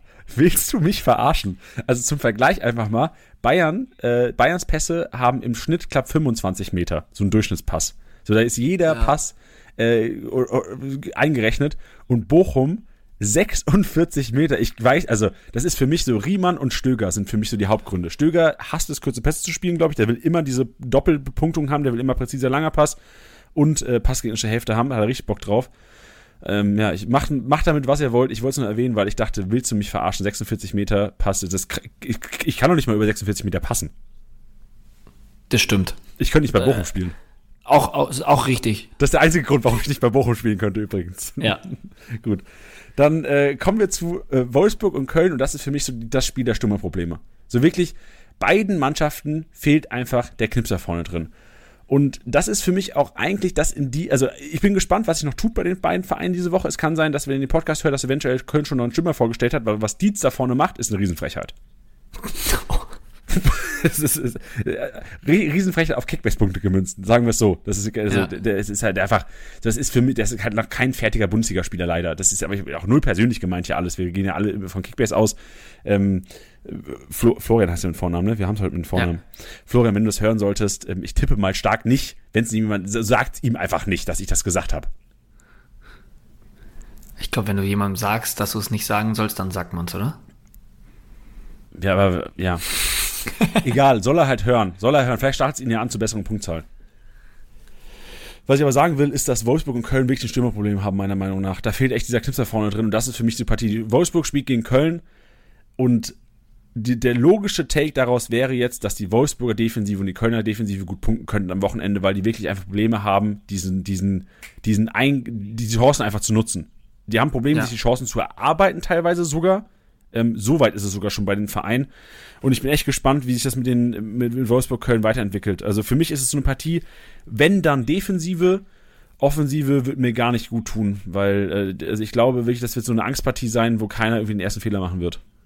Ja, sehe ich auch so. Also keine Gefahr von beiden Seiten aus. Also jetzt am Wochenende, Wolfsburg hat mir Baku dann irgendwie noch, noch ganz gut gefallen, der natürlich nicht alleine aufs Tor zuläuft, sondern eher dann irgendwie scharfe Reingaben äh, gibt oder da so ein paar Impulse setzen kann. Bei Köln zum Beispiel ist mir positiv aufgefallen, Thielmann, der äh, äh defensiv total viel getan hat. Also der hat da äh, ganz oft Spieler irgendwie im, im Mittelfeld abgegrätscht, wo ich mir dachte, was für eine Position spielt er nochmal? Ähm, ja. Deswegen, also der, der da vorne ähm, eigentlich richtig Dampf machen kann, wie jetzt eben Thielmann, ähm, der war zu, zu viel damit beschäftigt, da hinten irgendwie ähm, aufzuräumen. Das fand ich irgendwie sehr spannend zu sehen. Adamian kam rein, der war ist auch total blass geblieben. Deswegen genau das, was du sagst. Es ist äh, eine super schwierige Partie, wo man gar nicht so wirklich weiß, auf wen man gehen soll. Es ist so eine Wundertüte. Ich check nicht, warum die nicht Anderson reinholen. Ich check's nicht. Das ist ein Bundesliga-Stürmer, den musst du eigentlich bringen. Der passt perfekt ins Spiel. Du, du bist darauf ausgelegt, vorne jemand zu haben, der die Dinge einnicken kann. Du hast einen Schmitz, du hast einen Hector, die, du hast einen Keins. Das sind einer der besten Flankenspiele der Liga gefühlt.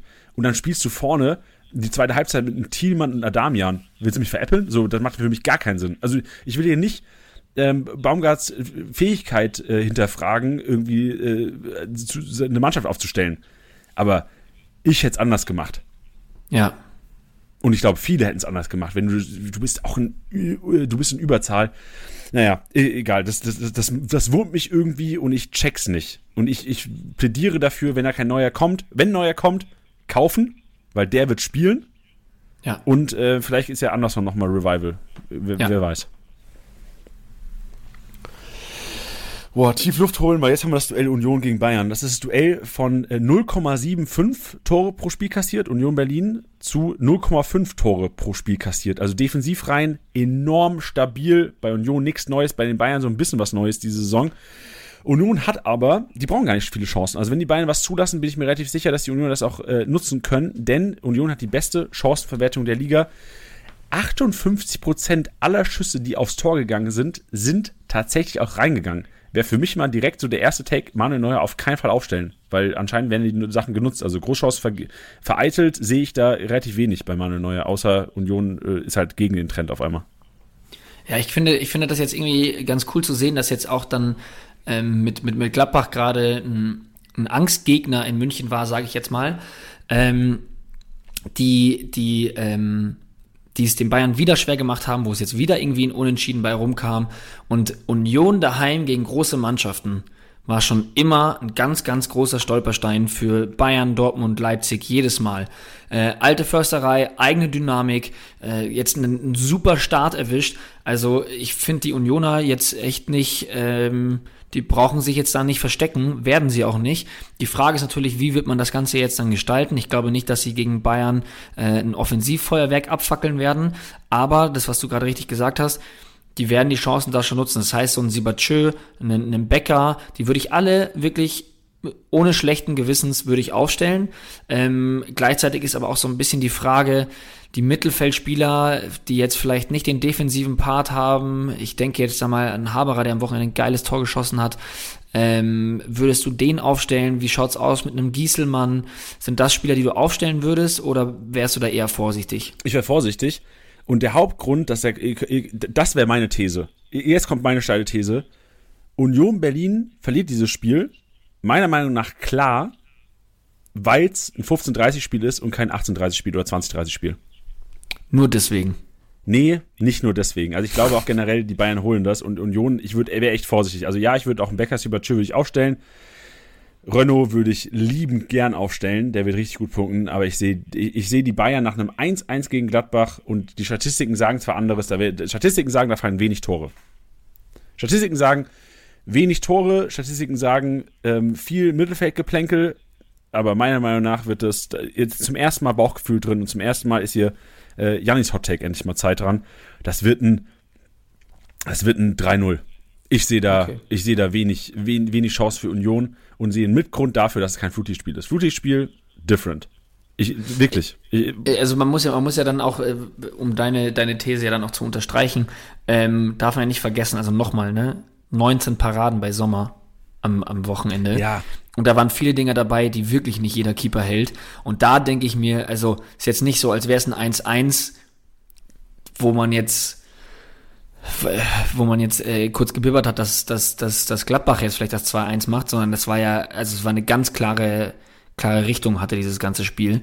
Deswegen, ähm, ja, ist das auch gut möglich. Ich habe einfach nur immer dieses Ding, Union daheim gegen große Mannschaften, die haben es ihnen immer schwer gemacht. Ja, ist recht. Andererseits sind die Bayern, schau dir die ersten drei Spieltage an, schau dir einfach mal an, wie viele Schüsse es aufs Tor gab. Am vergangenen Spieltag nochmal zum hundertsten Mal der Sommer, wie viel der rausgefischt hat. Ähm, das ist alles fernab der Norm. Deswegen ähm, ja, kann es auch gut sein, dass die Bayern da gut netzen werden. Und Renault ist nicht Sommer. Wirklich, also fußballerische Torhüterqualität ja. sehe ich bei Renault ähm, nicht annähernd so wie bei Sommer.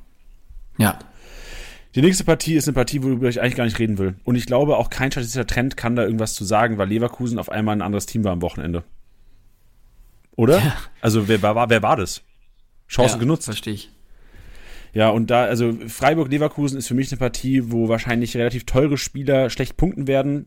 Ähm, unfassbar schwer zu predikten. Die Statistiken ähm, sind so, dass Leverkusen eigentlich die ersten drei Spiele, die ersten vier Spieltage echt guten Fußball gespielt hat. Bis auf das Hoffenheim-Spiel haben sich jedes, jedes Spiel echt viele Chancen erarbeitet, auch gegen Mainz wieder. Und jetzt Freiburger solide Defensive, echt starke Defensive.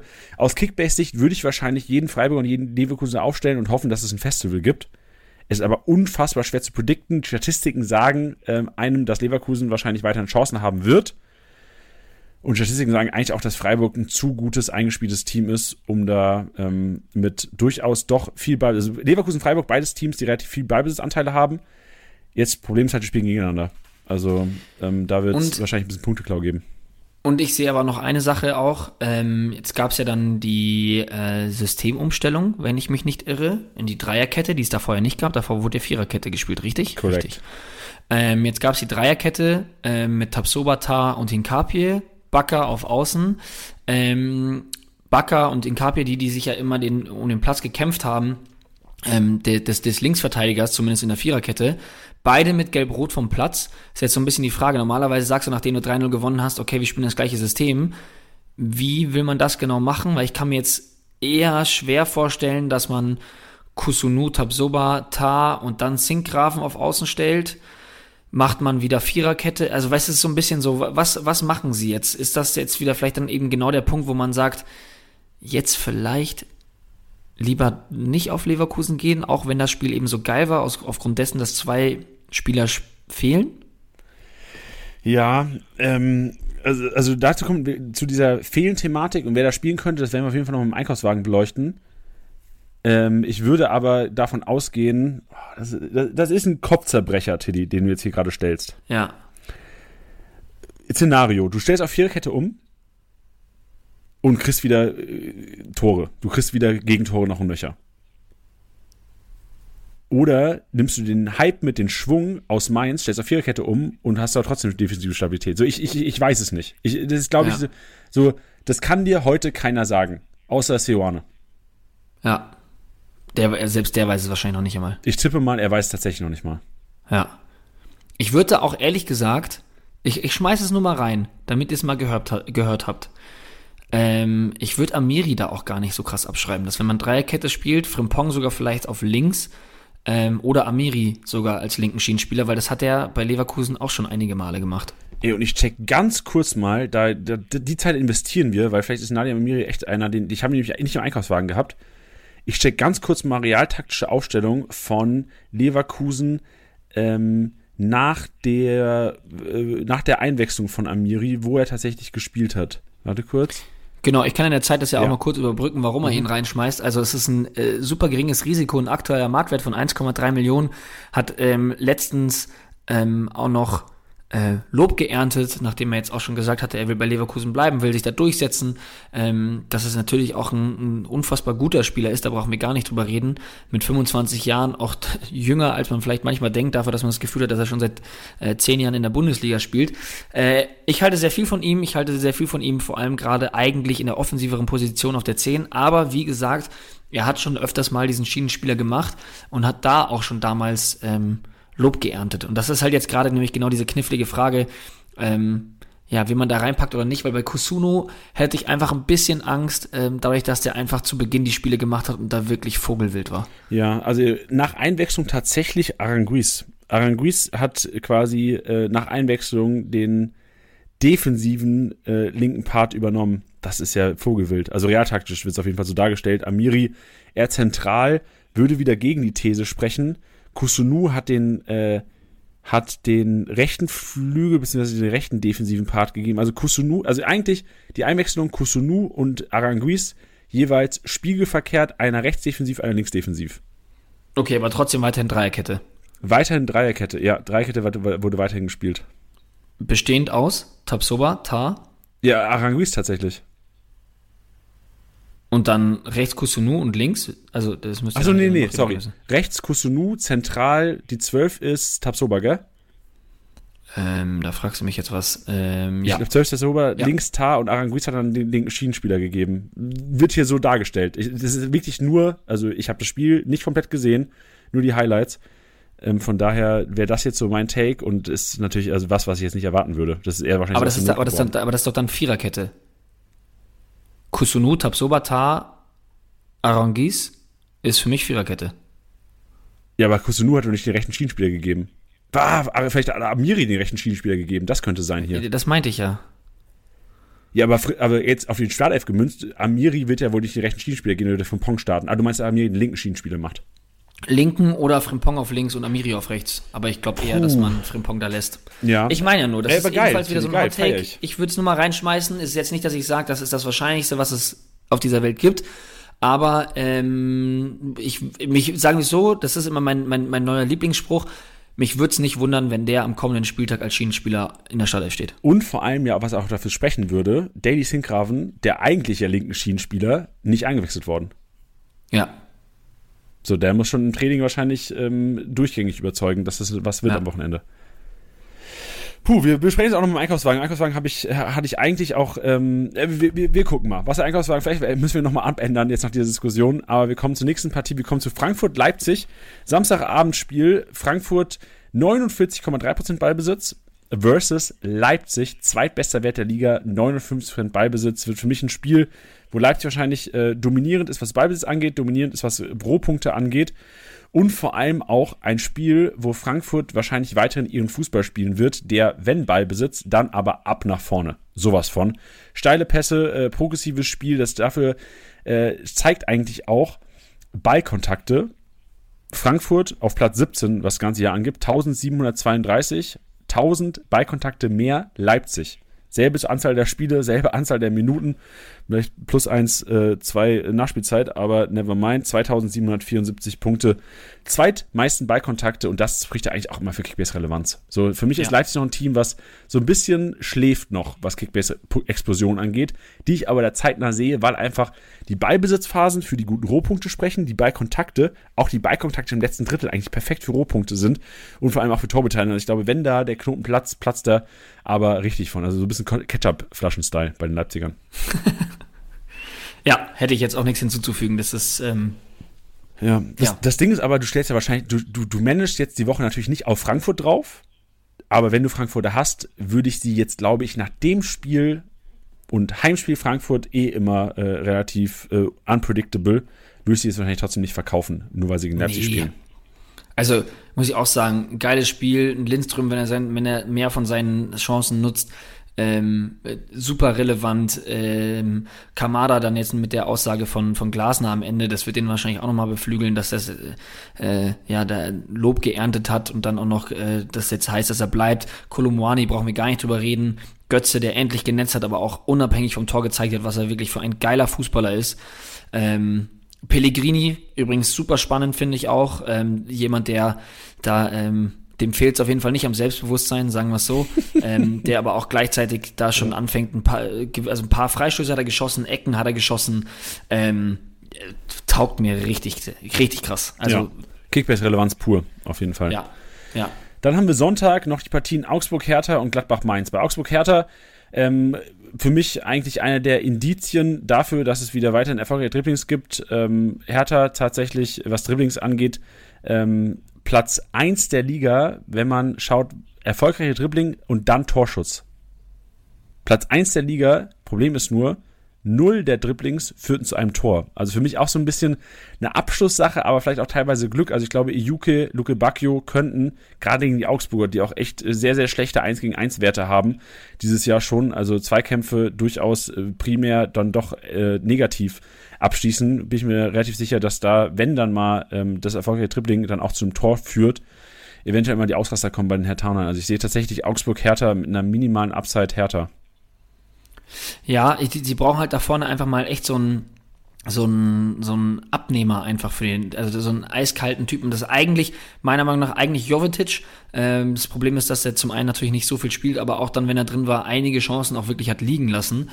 Ähm, deswegen bin ich mal gespannt auf die Startaufstellung. Ich glaube, dass auch was passieren wird, um ehrlich zu sein.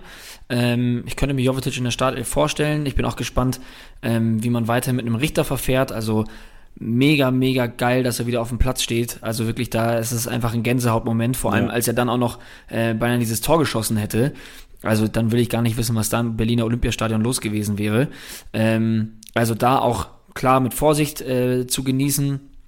Der ist ja, der hat jetzt da auch jetzt erstmal wieder, glaube ich, erstmal nur eine Viertelstunde gespielt, ähm, aber hat auch gleichzeitig gezeigt, ähm, warum er wichtig für die Hertha ist und ist für mich halt jemand, der da vorne die Buden auch machen könnte. Jetzt nicht natürlich als, als, als Sturmspitze, da sehe ich ihn jetzt nicht so, aber vielleicht ein, also ein, ein abschlussstärkerer Spieler als vielleicht die, die gerade auf dem Platz sind. Yes, so sieht's aus. Stark. Dann kommen wir zur letzten Partie. Gladbach gegen Mainz. Puh, Gladbach ist echt stark. Gladbach spielt echt sehr, sehr guten Fußball, sehr effektiv. Und ähm, ich würde gar nicht so arg auf die Statistiken jetzt eingehen bei, bei Gladbach Mainz, weil das Problem ist halt wirklich, wenn du gegen die Bayern spielst, sind die Statistiken der ersten Spieltage vielleicht erst so ein bisschen verfälscht. Ja. Also das hatten wir bei den Bochumern haben, sind wir jetzt auch nicht auf die Gegentore zu arg eingegangen, weil du einfach ein 7-0 gefangen hast. Und wenn man jetzt äh, sehen würde, wie viel Chancen Gladbach zulässt, weil du nun mal, weil So- Sommer, wir haben es vorhin gehört, 32 Ballaktionen hat, äh, 32 Bewertungen hatte äh, auf der Torhüterposition, das würde jetzt alles verfälschen. Also Gladbacher Defensive eigentlich relativ stabil, würde ich behaupten, auch wenn man das gegen die Bayern ähm, in den Statistiken nicht so sieht. Äh, Mainz ist für mich eine Wundertüte. Also Mainz ist für mich wirklich eine Mannschaft, wo ich, ähm, wo Statistiken wahrscheinlich so einen Durchschnitt bei allen mir geben würden, die aber echt so ein bisschen spieltagsformabhängig sind. So, da, Ja. die stehen morgens auf und gefühlt äh, weißt du, äh, kann, können die ein Spiel gegen Augsburg, können 3-0 verlieren, die können aber auch gegen ein Spiel gegen äh, Leipzig auf einmal 2-0 gewinnen. Ja, das ist es wirklich. Äh, das denke ich mir so oft bei. Dann haben sie zwei Spiele mal hintereinander, wo du denkst, so, warum habe ich die nicht auf dem Zettel? Die sind ja schon wieder so gut. Und dann kommt wieder genau die gleiche Serie in die andere Richtung. Ähm, sehe ich auch so in der Form, in der beide Teams sind, würde ich auf jeden Fall mit den Gladbachern gehen. Vor allem, weil du, weil du gerade auch noch die Defensive angesprochen hast, kann ich mir gut vorstellen oder hoffe es natürlich auch, dass ein Benze Baini wieder fit wird. Ähm, und das, glaube ich, wird dann dem ganzen Team äh, auch nochmal sehr gut tun. Und dann muss man jetzt nur noch hoffen, dass bei Player jetzt vielleicht nicht viel ist. Ähm, aber ja, ich glaube, da braucht man sich jetzt nicht allzu große Sorgen machen. Ja, genau. Äh, Vor allem wenn sie bei ihnen, was, was mir aufgefallen ist, wenn du dir die Angriffszonen, also quasi ob der Angriff über die Mitte, rechts, links lief, waren die ersten drei Spieltage ganz klar linkslastig und jetzt durch Netz ähm, Benze Baini Switch, der halt leider verletzungsbedingt ähm, passieren musste, hast du gesehen, dass die Angriffe ähm, gefühlt primär über die Mitte gegangen sind. Das heißt, du hast diese Lastung über links nicht mehr. Skelly eh nicht so offensiv eingebunden ins Spiel. Äh, defensiv ist er stark gewesen, die Bayern, hat mir ganz gut gefallen, aber äh, du hast gemerkt, da fehlten Benze bei ihnen und du hast gesagt, wenn er spielen sollte, ähm, sehen wir sicherlich wieder ein bisschen Flexibilität im Offensivspiel der Gladbacher. Ja. Gut. Boah, das war, also das, das haben wir noch nie gemacht, glaube ich, in der Story von, von Spieltagssieger so intensiv den nächsten Spieltag am Montag schon besprochen, oder? Nee, das stimmt. Ist aber halt auch immer schwierig, ne? Weil unter der Woche auch viel passiert. Aber genau aus dem Grund haben wir auch noch solche Sachen wie ein Manager Mittwoch am, äh, wie ihr euch jetzt vielleicht denken könnt, am Mittwoch ähm, mit, mit dem Bench zusammen. Dann könnt ihr davor, ich glaube auch jetzt schon auf Twitter könnt ihr mal schauen, könnt ihr Spielerduelle rausballern. Das heißt, ihr fragt euch jetzt, ob ihr lieber Ejuke oder Adiemi aufstellt ähm, dann könnt ihr da Spielerduelle reinballern ähm, und dann auch dann im Stream selber dann auch nochmal Fragen stellen, da wird das behandelt. Oder am Freitag bei uns in der Pressekonferenz, da versuchen wir auch so viele Fragen wie möglich zu beantworten. Das heißt, alles, was jetzt noch über die Woche passiert, können wir dann ja nochmal vielleicht ein bisschen begradigen, abändern, vielleicht äh, hat Köln den Stürmer bekommen, ähm, ja, das ist ja das Schöne am Fußball, dass er so dynamisch und so flexibel ist, dass jetzt innerhalb der nächsten paar Tagen so viel passieren kann. Deswegen äh, bin ich gespannt, was noch passiert und äh, freue mich auf euer Feedback bezüglich dieser Folge, wie euch das gefallen hat. Was jetzt passieren wird, ist der Einkaufswagen. Und Jawohl. Ich mache den ha Haaland-Clap jetzt für den Anfang. Haaland schnippst du immer mit dem Finger. Ich will das einfach machen, ähm, sinnbildlich dafür, dass ich mich darauf freue, den Einkaufswagen zu machen. Ab Let's geht's in den Einkaufswagen. Go. Jannis Einkaufswagen.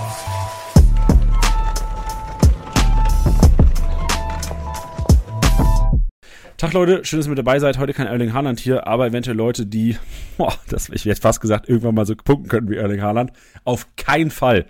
Aber Leute, die eventuell in der Startelf stehen könnten, langfristig. Und ähm, ich habe mir vier Teams rausgepickt, auf die ich mich fokussieren möchte. Nicht, weil sie einfache Spiele haben, sondern weil da eventuell ein paar Abänderungen in der Startelf aufgrund von Verletzungen oder gelb-roten Karten passiert sind oder an diesem Spieltag passieren werden.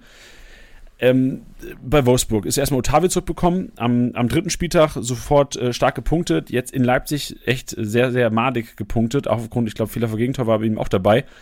Otavio, einer, den ich auf jeden Fall weiter empfehlen würde. Genauso wie weil Riesen-Upside Philipp Kaminski. Sollte weiterhin Viererkette gespielt werden, glaube ich, Kaminski einer, der langfristig echt starten könnte bei den Wolfsburgern. Ähm, auch er, ich glaube, das habe ich im YouTube-Video gesagt, am Donnerstag, bin All Rise Championship-Video. Äh, Kaminski für 10 Millionen von Lech Posen bekommen, gekommen. Eigentlich linker Schienenspieler. Hat jetzt rechts gespielt, zweimal. Beides mal in der Startelf. Und von seinem Potenzial sehe ich bei ihm mit so die größte Upside. Philipp, wir wissen alle, was er kann, wenn er wieder in Form äh, findet, wurde jetzt durchaus gelobt. Also ich kann mir gut vorstellen, dass Kaminski, Philipp eventuell beide in der Startelf stehen werden. Äh, Otavio ja so oder so. Bei Leverkusen, die Thematik hatten wir vorhin. Eigentlich musste Kusunu einpacken, eigentlich musste Singraven einpacken, eigentlich musste Fosumensa einpacken, eigentlich musste Amire einpacken, eigentlich musst du Palacios Aranguiz einpacken und dann Pressekonferenz abwarten und hoffen, dass Seoane was sagt oder eventuell ein paar Leaks vom Training kommen. Äh, wir werden, auch, wir werden auch alles geben, unsere Connections irgendwie aktivieren, dass wir auf der Pressekonferenz am Freitag da die bestmögliche Startelf Prediction äh, raushauen können bei den Leverkusenern. Aber unter der Woche würde ich sagen, natürlich nicht hard over pain, aber der sicherste meiner Meinung nach tatsächlich eigentlich Kusunu. Weil er halt einfach, äh, weil Dreierkette meiner Meinung nach Sinn machen würde. Zingraven muss man gucken, den Rest habe ich jetzt auch schon gesagt. Bei Freiburg hat mir Keitel sehr gut gefallen, wurde auch von Streich nach dem Spiel nochmal gelobt und wurde, würde weiterhin hier Gulde als Kaufempfehlung betiteln, weil beide Male in den letzten Partien wurde auf Dreierkette im Spiel umgestellt. Und das ist weiterhin wahrscheinlich eine Variante von Streich, sollte irgendwie vorne liegen. Ähm, klar, gegen Leverkusen ist es vielleicht nicht äh, abzusehen oder nicht jetzt wahrscheinlicher als 50 Prozent, aber die Wahrscheinlichkeit ist gegeben. Deswegen Gulde einer, der durchaus immer eingewechselt wird bei den Freiburgern defensiv. Und wer weiß, irgendwann kommt vielleicht die Surprise-Dreierkette und äh, Gulde startet auch mal. Deswegen Gulde auf jeden Fall dritter IV bei Freiburg zu den Marktwert noch relativ cheap. Und dann Köln würde ich gerne thematisieren, weil da relativ viele Ausfälle sind und das Stimmungsproblem weiterhin herrscht. Isube wird wahrscheinlich doch bei Köln bleiben und die Rechtsverteidiger machen, weil Schmitz jetzt in den nächsten Wochen ausfällt. Bin gespannt, äh, wie sich das auch auf die Stürmerproblematik ergibt, weil Schmitz natürlich nicht der, Benno Schmitz ist, der die ganze Zeit Flanken reinschlägt. Äh, Tickets würde ich gerne hier thematisieren. Tickets und Anderson, also für mich, ich habe es vorhin schon gesagt, eigentlich kannst du dies nicht nochmal starten lassen. Eigentlich kannst du dies nicht nochmal starten lassen. Möglich, dass es tut, aber möglich auch, dass ein Tigges oder mal wirklich so völlig aus der Asche Andersen-Style hier in den Einkaufswagen und vielleicht den Weg auch in euer Team und auch den Weg in die Startelf der Kölner finden am Wochenende. Und das war der Einkaufswagen. Äh, relativ kurz, einige Teams im Fokus, es fehlen sicherlich sehr, sehr viele Spieler, aber das wären wahrscheinlich zu offensichtliche. So, du weißt jetzt ganz genau, wenn Sané auf den Markt kommt, du kaufst ihn. Du weißt ganz genau, dass Boah, was weiß, was weiß ich? So, wa, was weiß ich? Die sag mal einen Spieler, wenn der auf den Markt kommt, den du auf jeden Fall kaufen würdest jetzt. Philipp, ist noch da? Ja, ja, ich, ich überlege. So, ich meine, wenn Torsby auf den Markt kommt, wenn Döki auf den Markt kommt, so, die haben jetzt gestartet, die spielen zwar gegen Bayern, aber markettechnisch macht das schon Sinn, die zu kaufen. Wenn, äh, was weiß ich, wenn Greimel, Greimel wollte ich noch, das war der Kollege, den habe ich ja vorhin schon gesagt, wisst ihr eh, dass man ihn kaufen soll. Janik Kite habe ich gesagt, ähm, ein Akpoguma, der jetzt zwei hintereinander in der Startelf stand, da wisst ihr auch, dass ihr ihn kaufen müsst. Sali Özcan, ein Wolf, ihr seht, ob Startelf steht am Freitag, auch einpacken, das wisst ihr alles. Jakic, auch einpacken. Zu günstig für Startelf, Punkte aber miserabel. Macht, was ihr wollt. Habt ihr einen Startelf-Spieler für 4 Millionen, wird nicht gut punkten weiterhin. Aber besser Startelf-Spieler als einen, der, der gar nicht spielt zu diesem Zeitpunkt. Ja. Palacios kann man vielleicht noch aus, äh, hier in Einkaufswagen packen. 8 Millionen noch zu günstig, wird weiter ein Startelf-Spiel nach der Leistung äh, in Mainz. Und sonst jetzt keine überraschenden Einkaufswagen-Empfehlungen. So lieber die, die ich davor gesagt habe, weil die anderen waren ja alle obvious. Kamada. Kamada würde ich ihn reinpacken. Kamada hat mir richtig Ja. gut getaugt. Und ja, bleibt dadurch, auch. dass die Wechselgerüchte jetzt vom Tisch sind, genau. Yes. Ja. Gut. Tilly, wir machen Feierabend. Das war Spielersieger-Besieger. Das war der wohl statistischste, nerdigste Podcast, den wir wahrscheinlich je gemacht haben. Ich tippe mal, er war noch gar nicht nerdig genug für einige Kickbase-Nerds da draußen. Gar nicht negativ gemeint. Nee, ich glaube, da ist noch massig Luft nach oben für, für die Leute, die, denen das jetzt noch nicht gereicht hat. Ja, ich habe so ein bisschen Schiss, dass wenn wir noch mehr Statistiken einbauen würden hier, dass das Entertainment so ein bisschen leidet. Oder dass unsere Gehirne leiden. Beides. Beides. Gut. Ich, abschließend würde ich euch noch empfehlen, in unsere Challenges reinzukommen, ob Championship erste Liga, äh, Championship zweite Liga, wo es weiterhin ein Mini Cooper SE zu gewinnen gibt, ein Auto, das ihr echt fahren könnt. Mh, Wert, ich glaube, knapp 30, 35.000 Euro wert, kann man hier nochmal sagen. Also, ihr müsst äh, ohne Teilnahmegebühren, das können wir auch nochmal sagen. Es kostet nichts, da teilzunehmen. Ihr könnt einfach mitmachen. Und ähm, in der Matchday Challenge, das klingt jetzt vielleicht ein bisschen mickrig, aber wir haben ja diese Saison 34 Matchday Challenges geplant. Also jeden Spieltag gibt es eine andere Challenge, wo ihr ein Trikot der teilnehmenden Mannschaften, die zur Verfügung stehen, an diesem Wochenende ist die Big Four Challenge. Ihr könnt ähm, Spieler von Bayern, Leverkusen, Dortmund und Leipzig aufstellen am Wochenende und müsst mit denen die meisten Punkte holen. Habt 124 Millionen zur Verfügung. Nur. Guckt mal, wie ihr das macht. Das ist tricky. Also die sind alle relativ teuer. Da müsst ihr gamblen auf Startelf-Einsätze oder Einwechslung sogar. Geil. Geil, war auch äh, Sommer am Wochenende, MVP. Und Tilly, uns gehört nie das letzte Wort. Leider haben wir nie das letzte Wort hier im Podcast. Das ist ja kacke. Ja, besser ist. Meinst du, das besser? würden wir nur. Stimmt, wir haben Probleme, das wissen wir eigentlich. Das ist auch der einzige Grund, warum wir eigentlich den MVP wir haben. Wir haben Probleme, einen Podcast zu beenden. Pascal Aber macht's. das machen wir jetzt. Nee, machen wir genau. Ich, ich dachte, du wolltest noch was sagen. Willst du noch Tschüss sagen kurz zu den Hörern? Ich, ja, auf jeden Fall. Ich wünsche euch eine, eine traumhafte Woche. Happy Managing und ähm, ich hoffe, wir hören und sehen uns in einem der Formate im Laufe dieser Woche. Und äh, sprich, Manager Mittwoch, ähm, vielleicht auch mal auf Discord oder am Freitag in der Pressekonferenz. Wir werden sehen. Und bis dahin wünsche ich euch ganz viel Spaß und äh, wünsche euch vor allem ganz viel Spaß mit der folgenden Sprachnachricht. Genau, die Sprachnachricht kommt gleich. Wenn ihr die Sprachnachricht dann fertig habt und dann auch den Podcast mit Pollersbeck noch gehört habt, würde ich euch gerne noch äh, ein Lied ans Herz legen. Das ist so ein bisschen äh, fest und flauschig Style. Die haben auch eine Playlist. Wir haben keine Playlist, aber es gibt ein Lied tatsächlich, das heißt Kickbase. Das ist von, von Beere ist das. Also sucht es ruhig mal bei Spotify, ähm, wenn ihr gerade auch eher Spotify seid. Zieht euch mal rein. Ähm, ist auf jeden Fall zu supporten. Wollte ich nur mal hier gerne mal nennen. Und jetzt kommt aber The One and Only. Pascal hat ist einer der zwei Manager, die tatsächlich die Eier hatten, Sommer zu tippen. Äh, Respekt dafür. Also ich, ich, ich hoffe, dass äh, die Kollegen auch tatsächlich Sommer im Team hatten. Beide von Pascal werden wir es gleich hören, denn er bekommt das Auto und ihm gehört hier die letzte, ich glaube 90 Minuten, äh, 90 Minuten, boah, das wär's jetzt, ey, 90 Minuten noch äh, Pascal Sprachmio, Lecco Mio. Nee, 90 Sekunden hat er, die hat er jetzt. Teddy, mach's gut, danke dir für heute, war schön mit dir und wir hören uns nächste Woche wieder. Tschüss.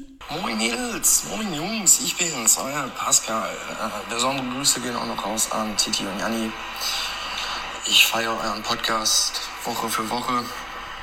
Und äh, es war ja übrigens auch klar, dass Jan Sommer diesen Spieltag gegen Bayern so eine Performance hinliefert und anschließend MVP wird. Von daher blieb mir nichts anderes übrig, als Jan Sommer als MVP zu tippen. Grüße gehen auch raus an meine Liga, die Jungs und unser Mädel aus der Kick It Like Beckham Gruppe. Ich find's mal wieder bodenlos. wie Wilko Spieltag für Spieltag sich mit so einer blinden Truppe die Spieltagssieger holt.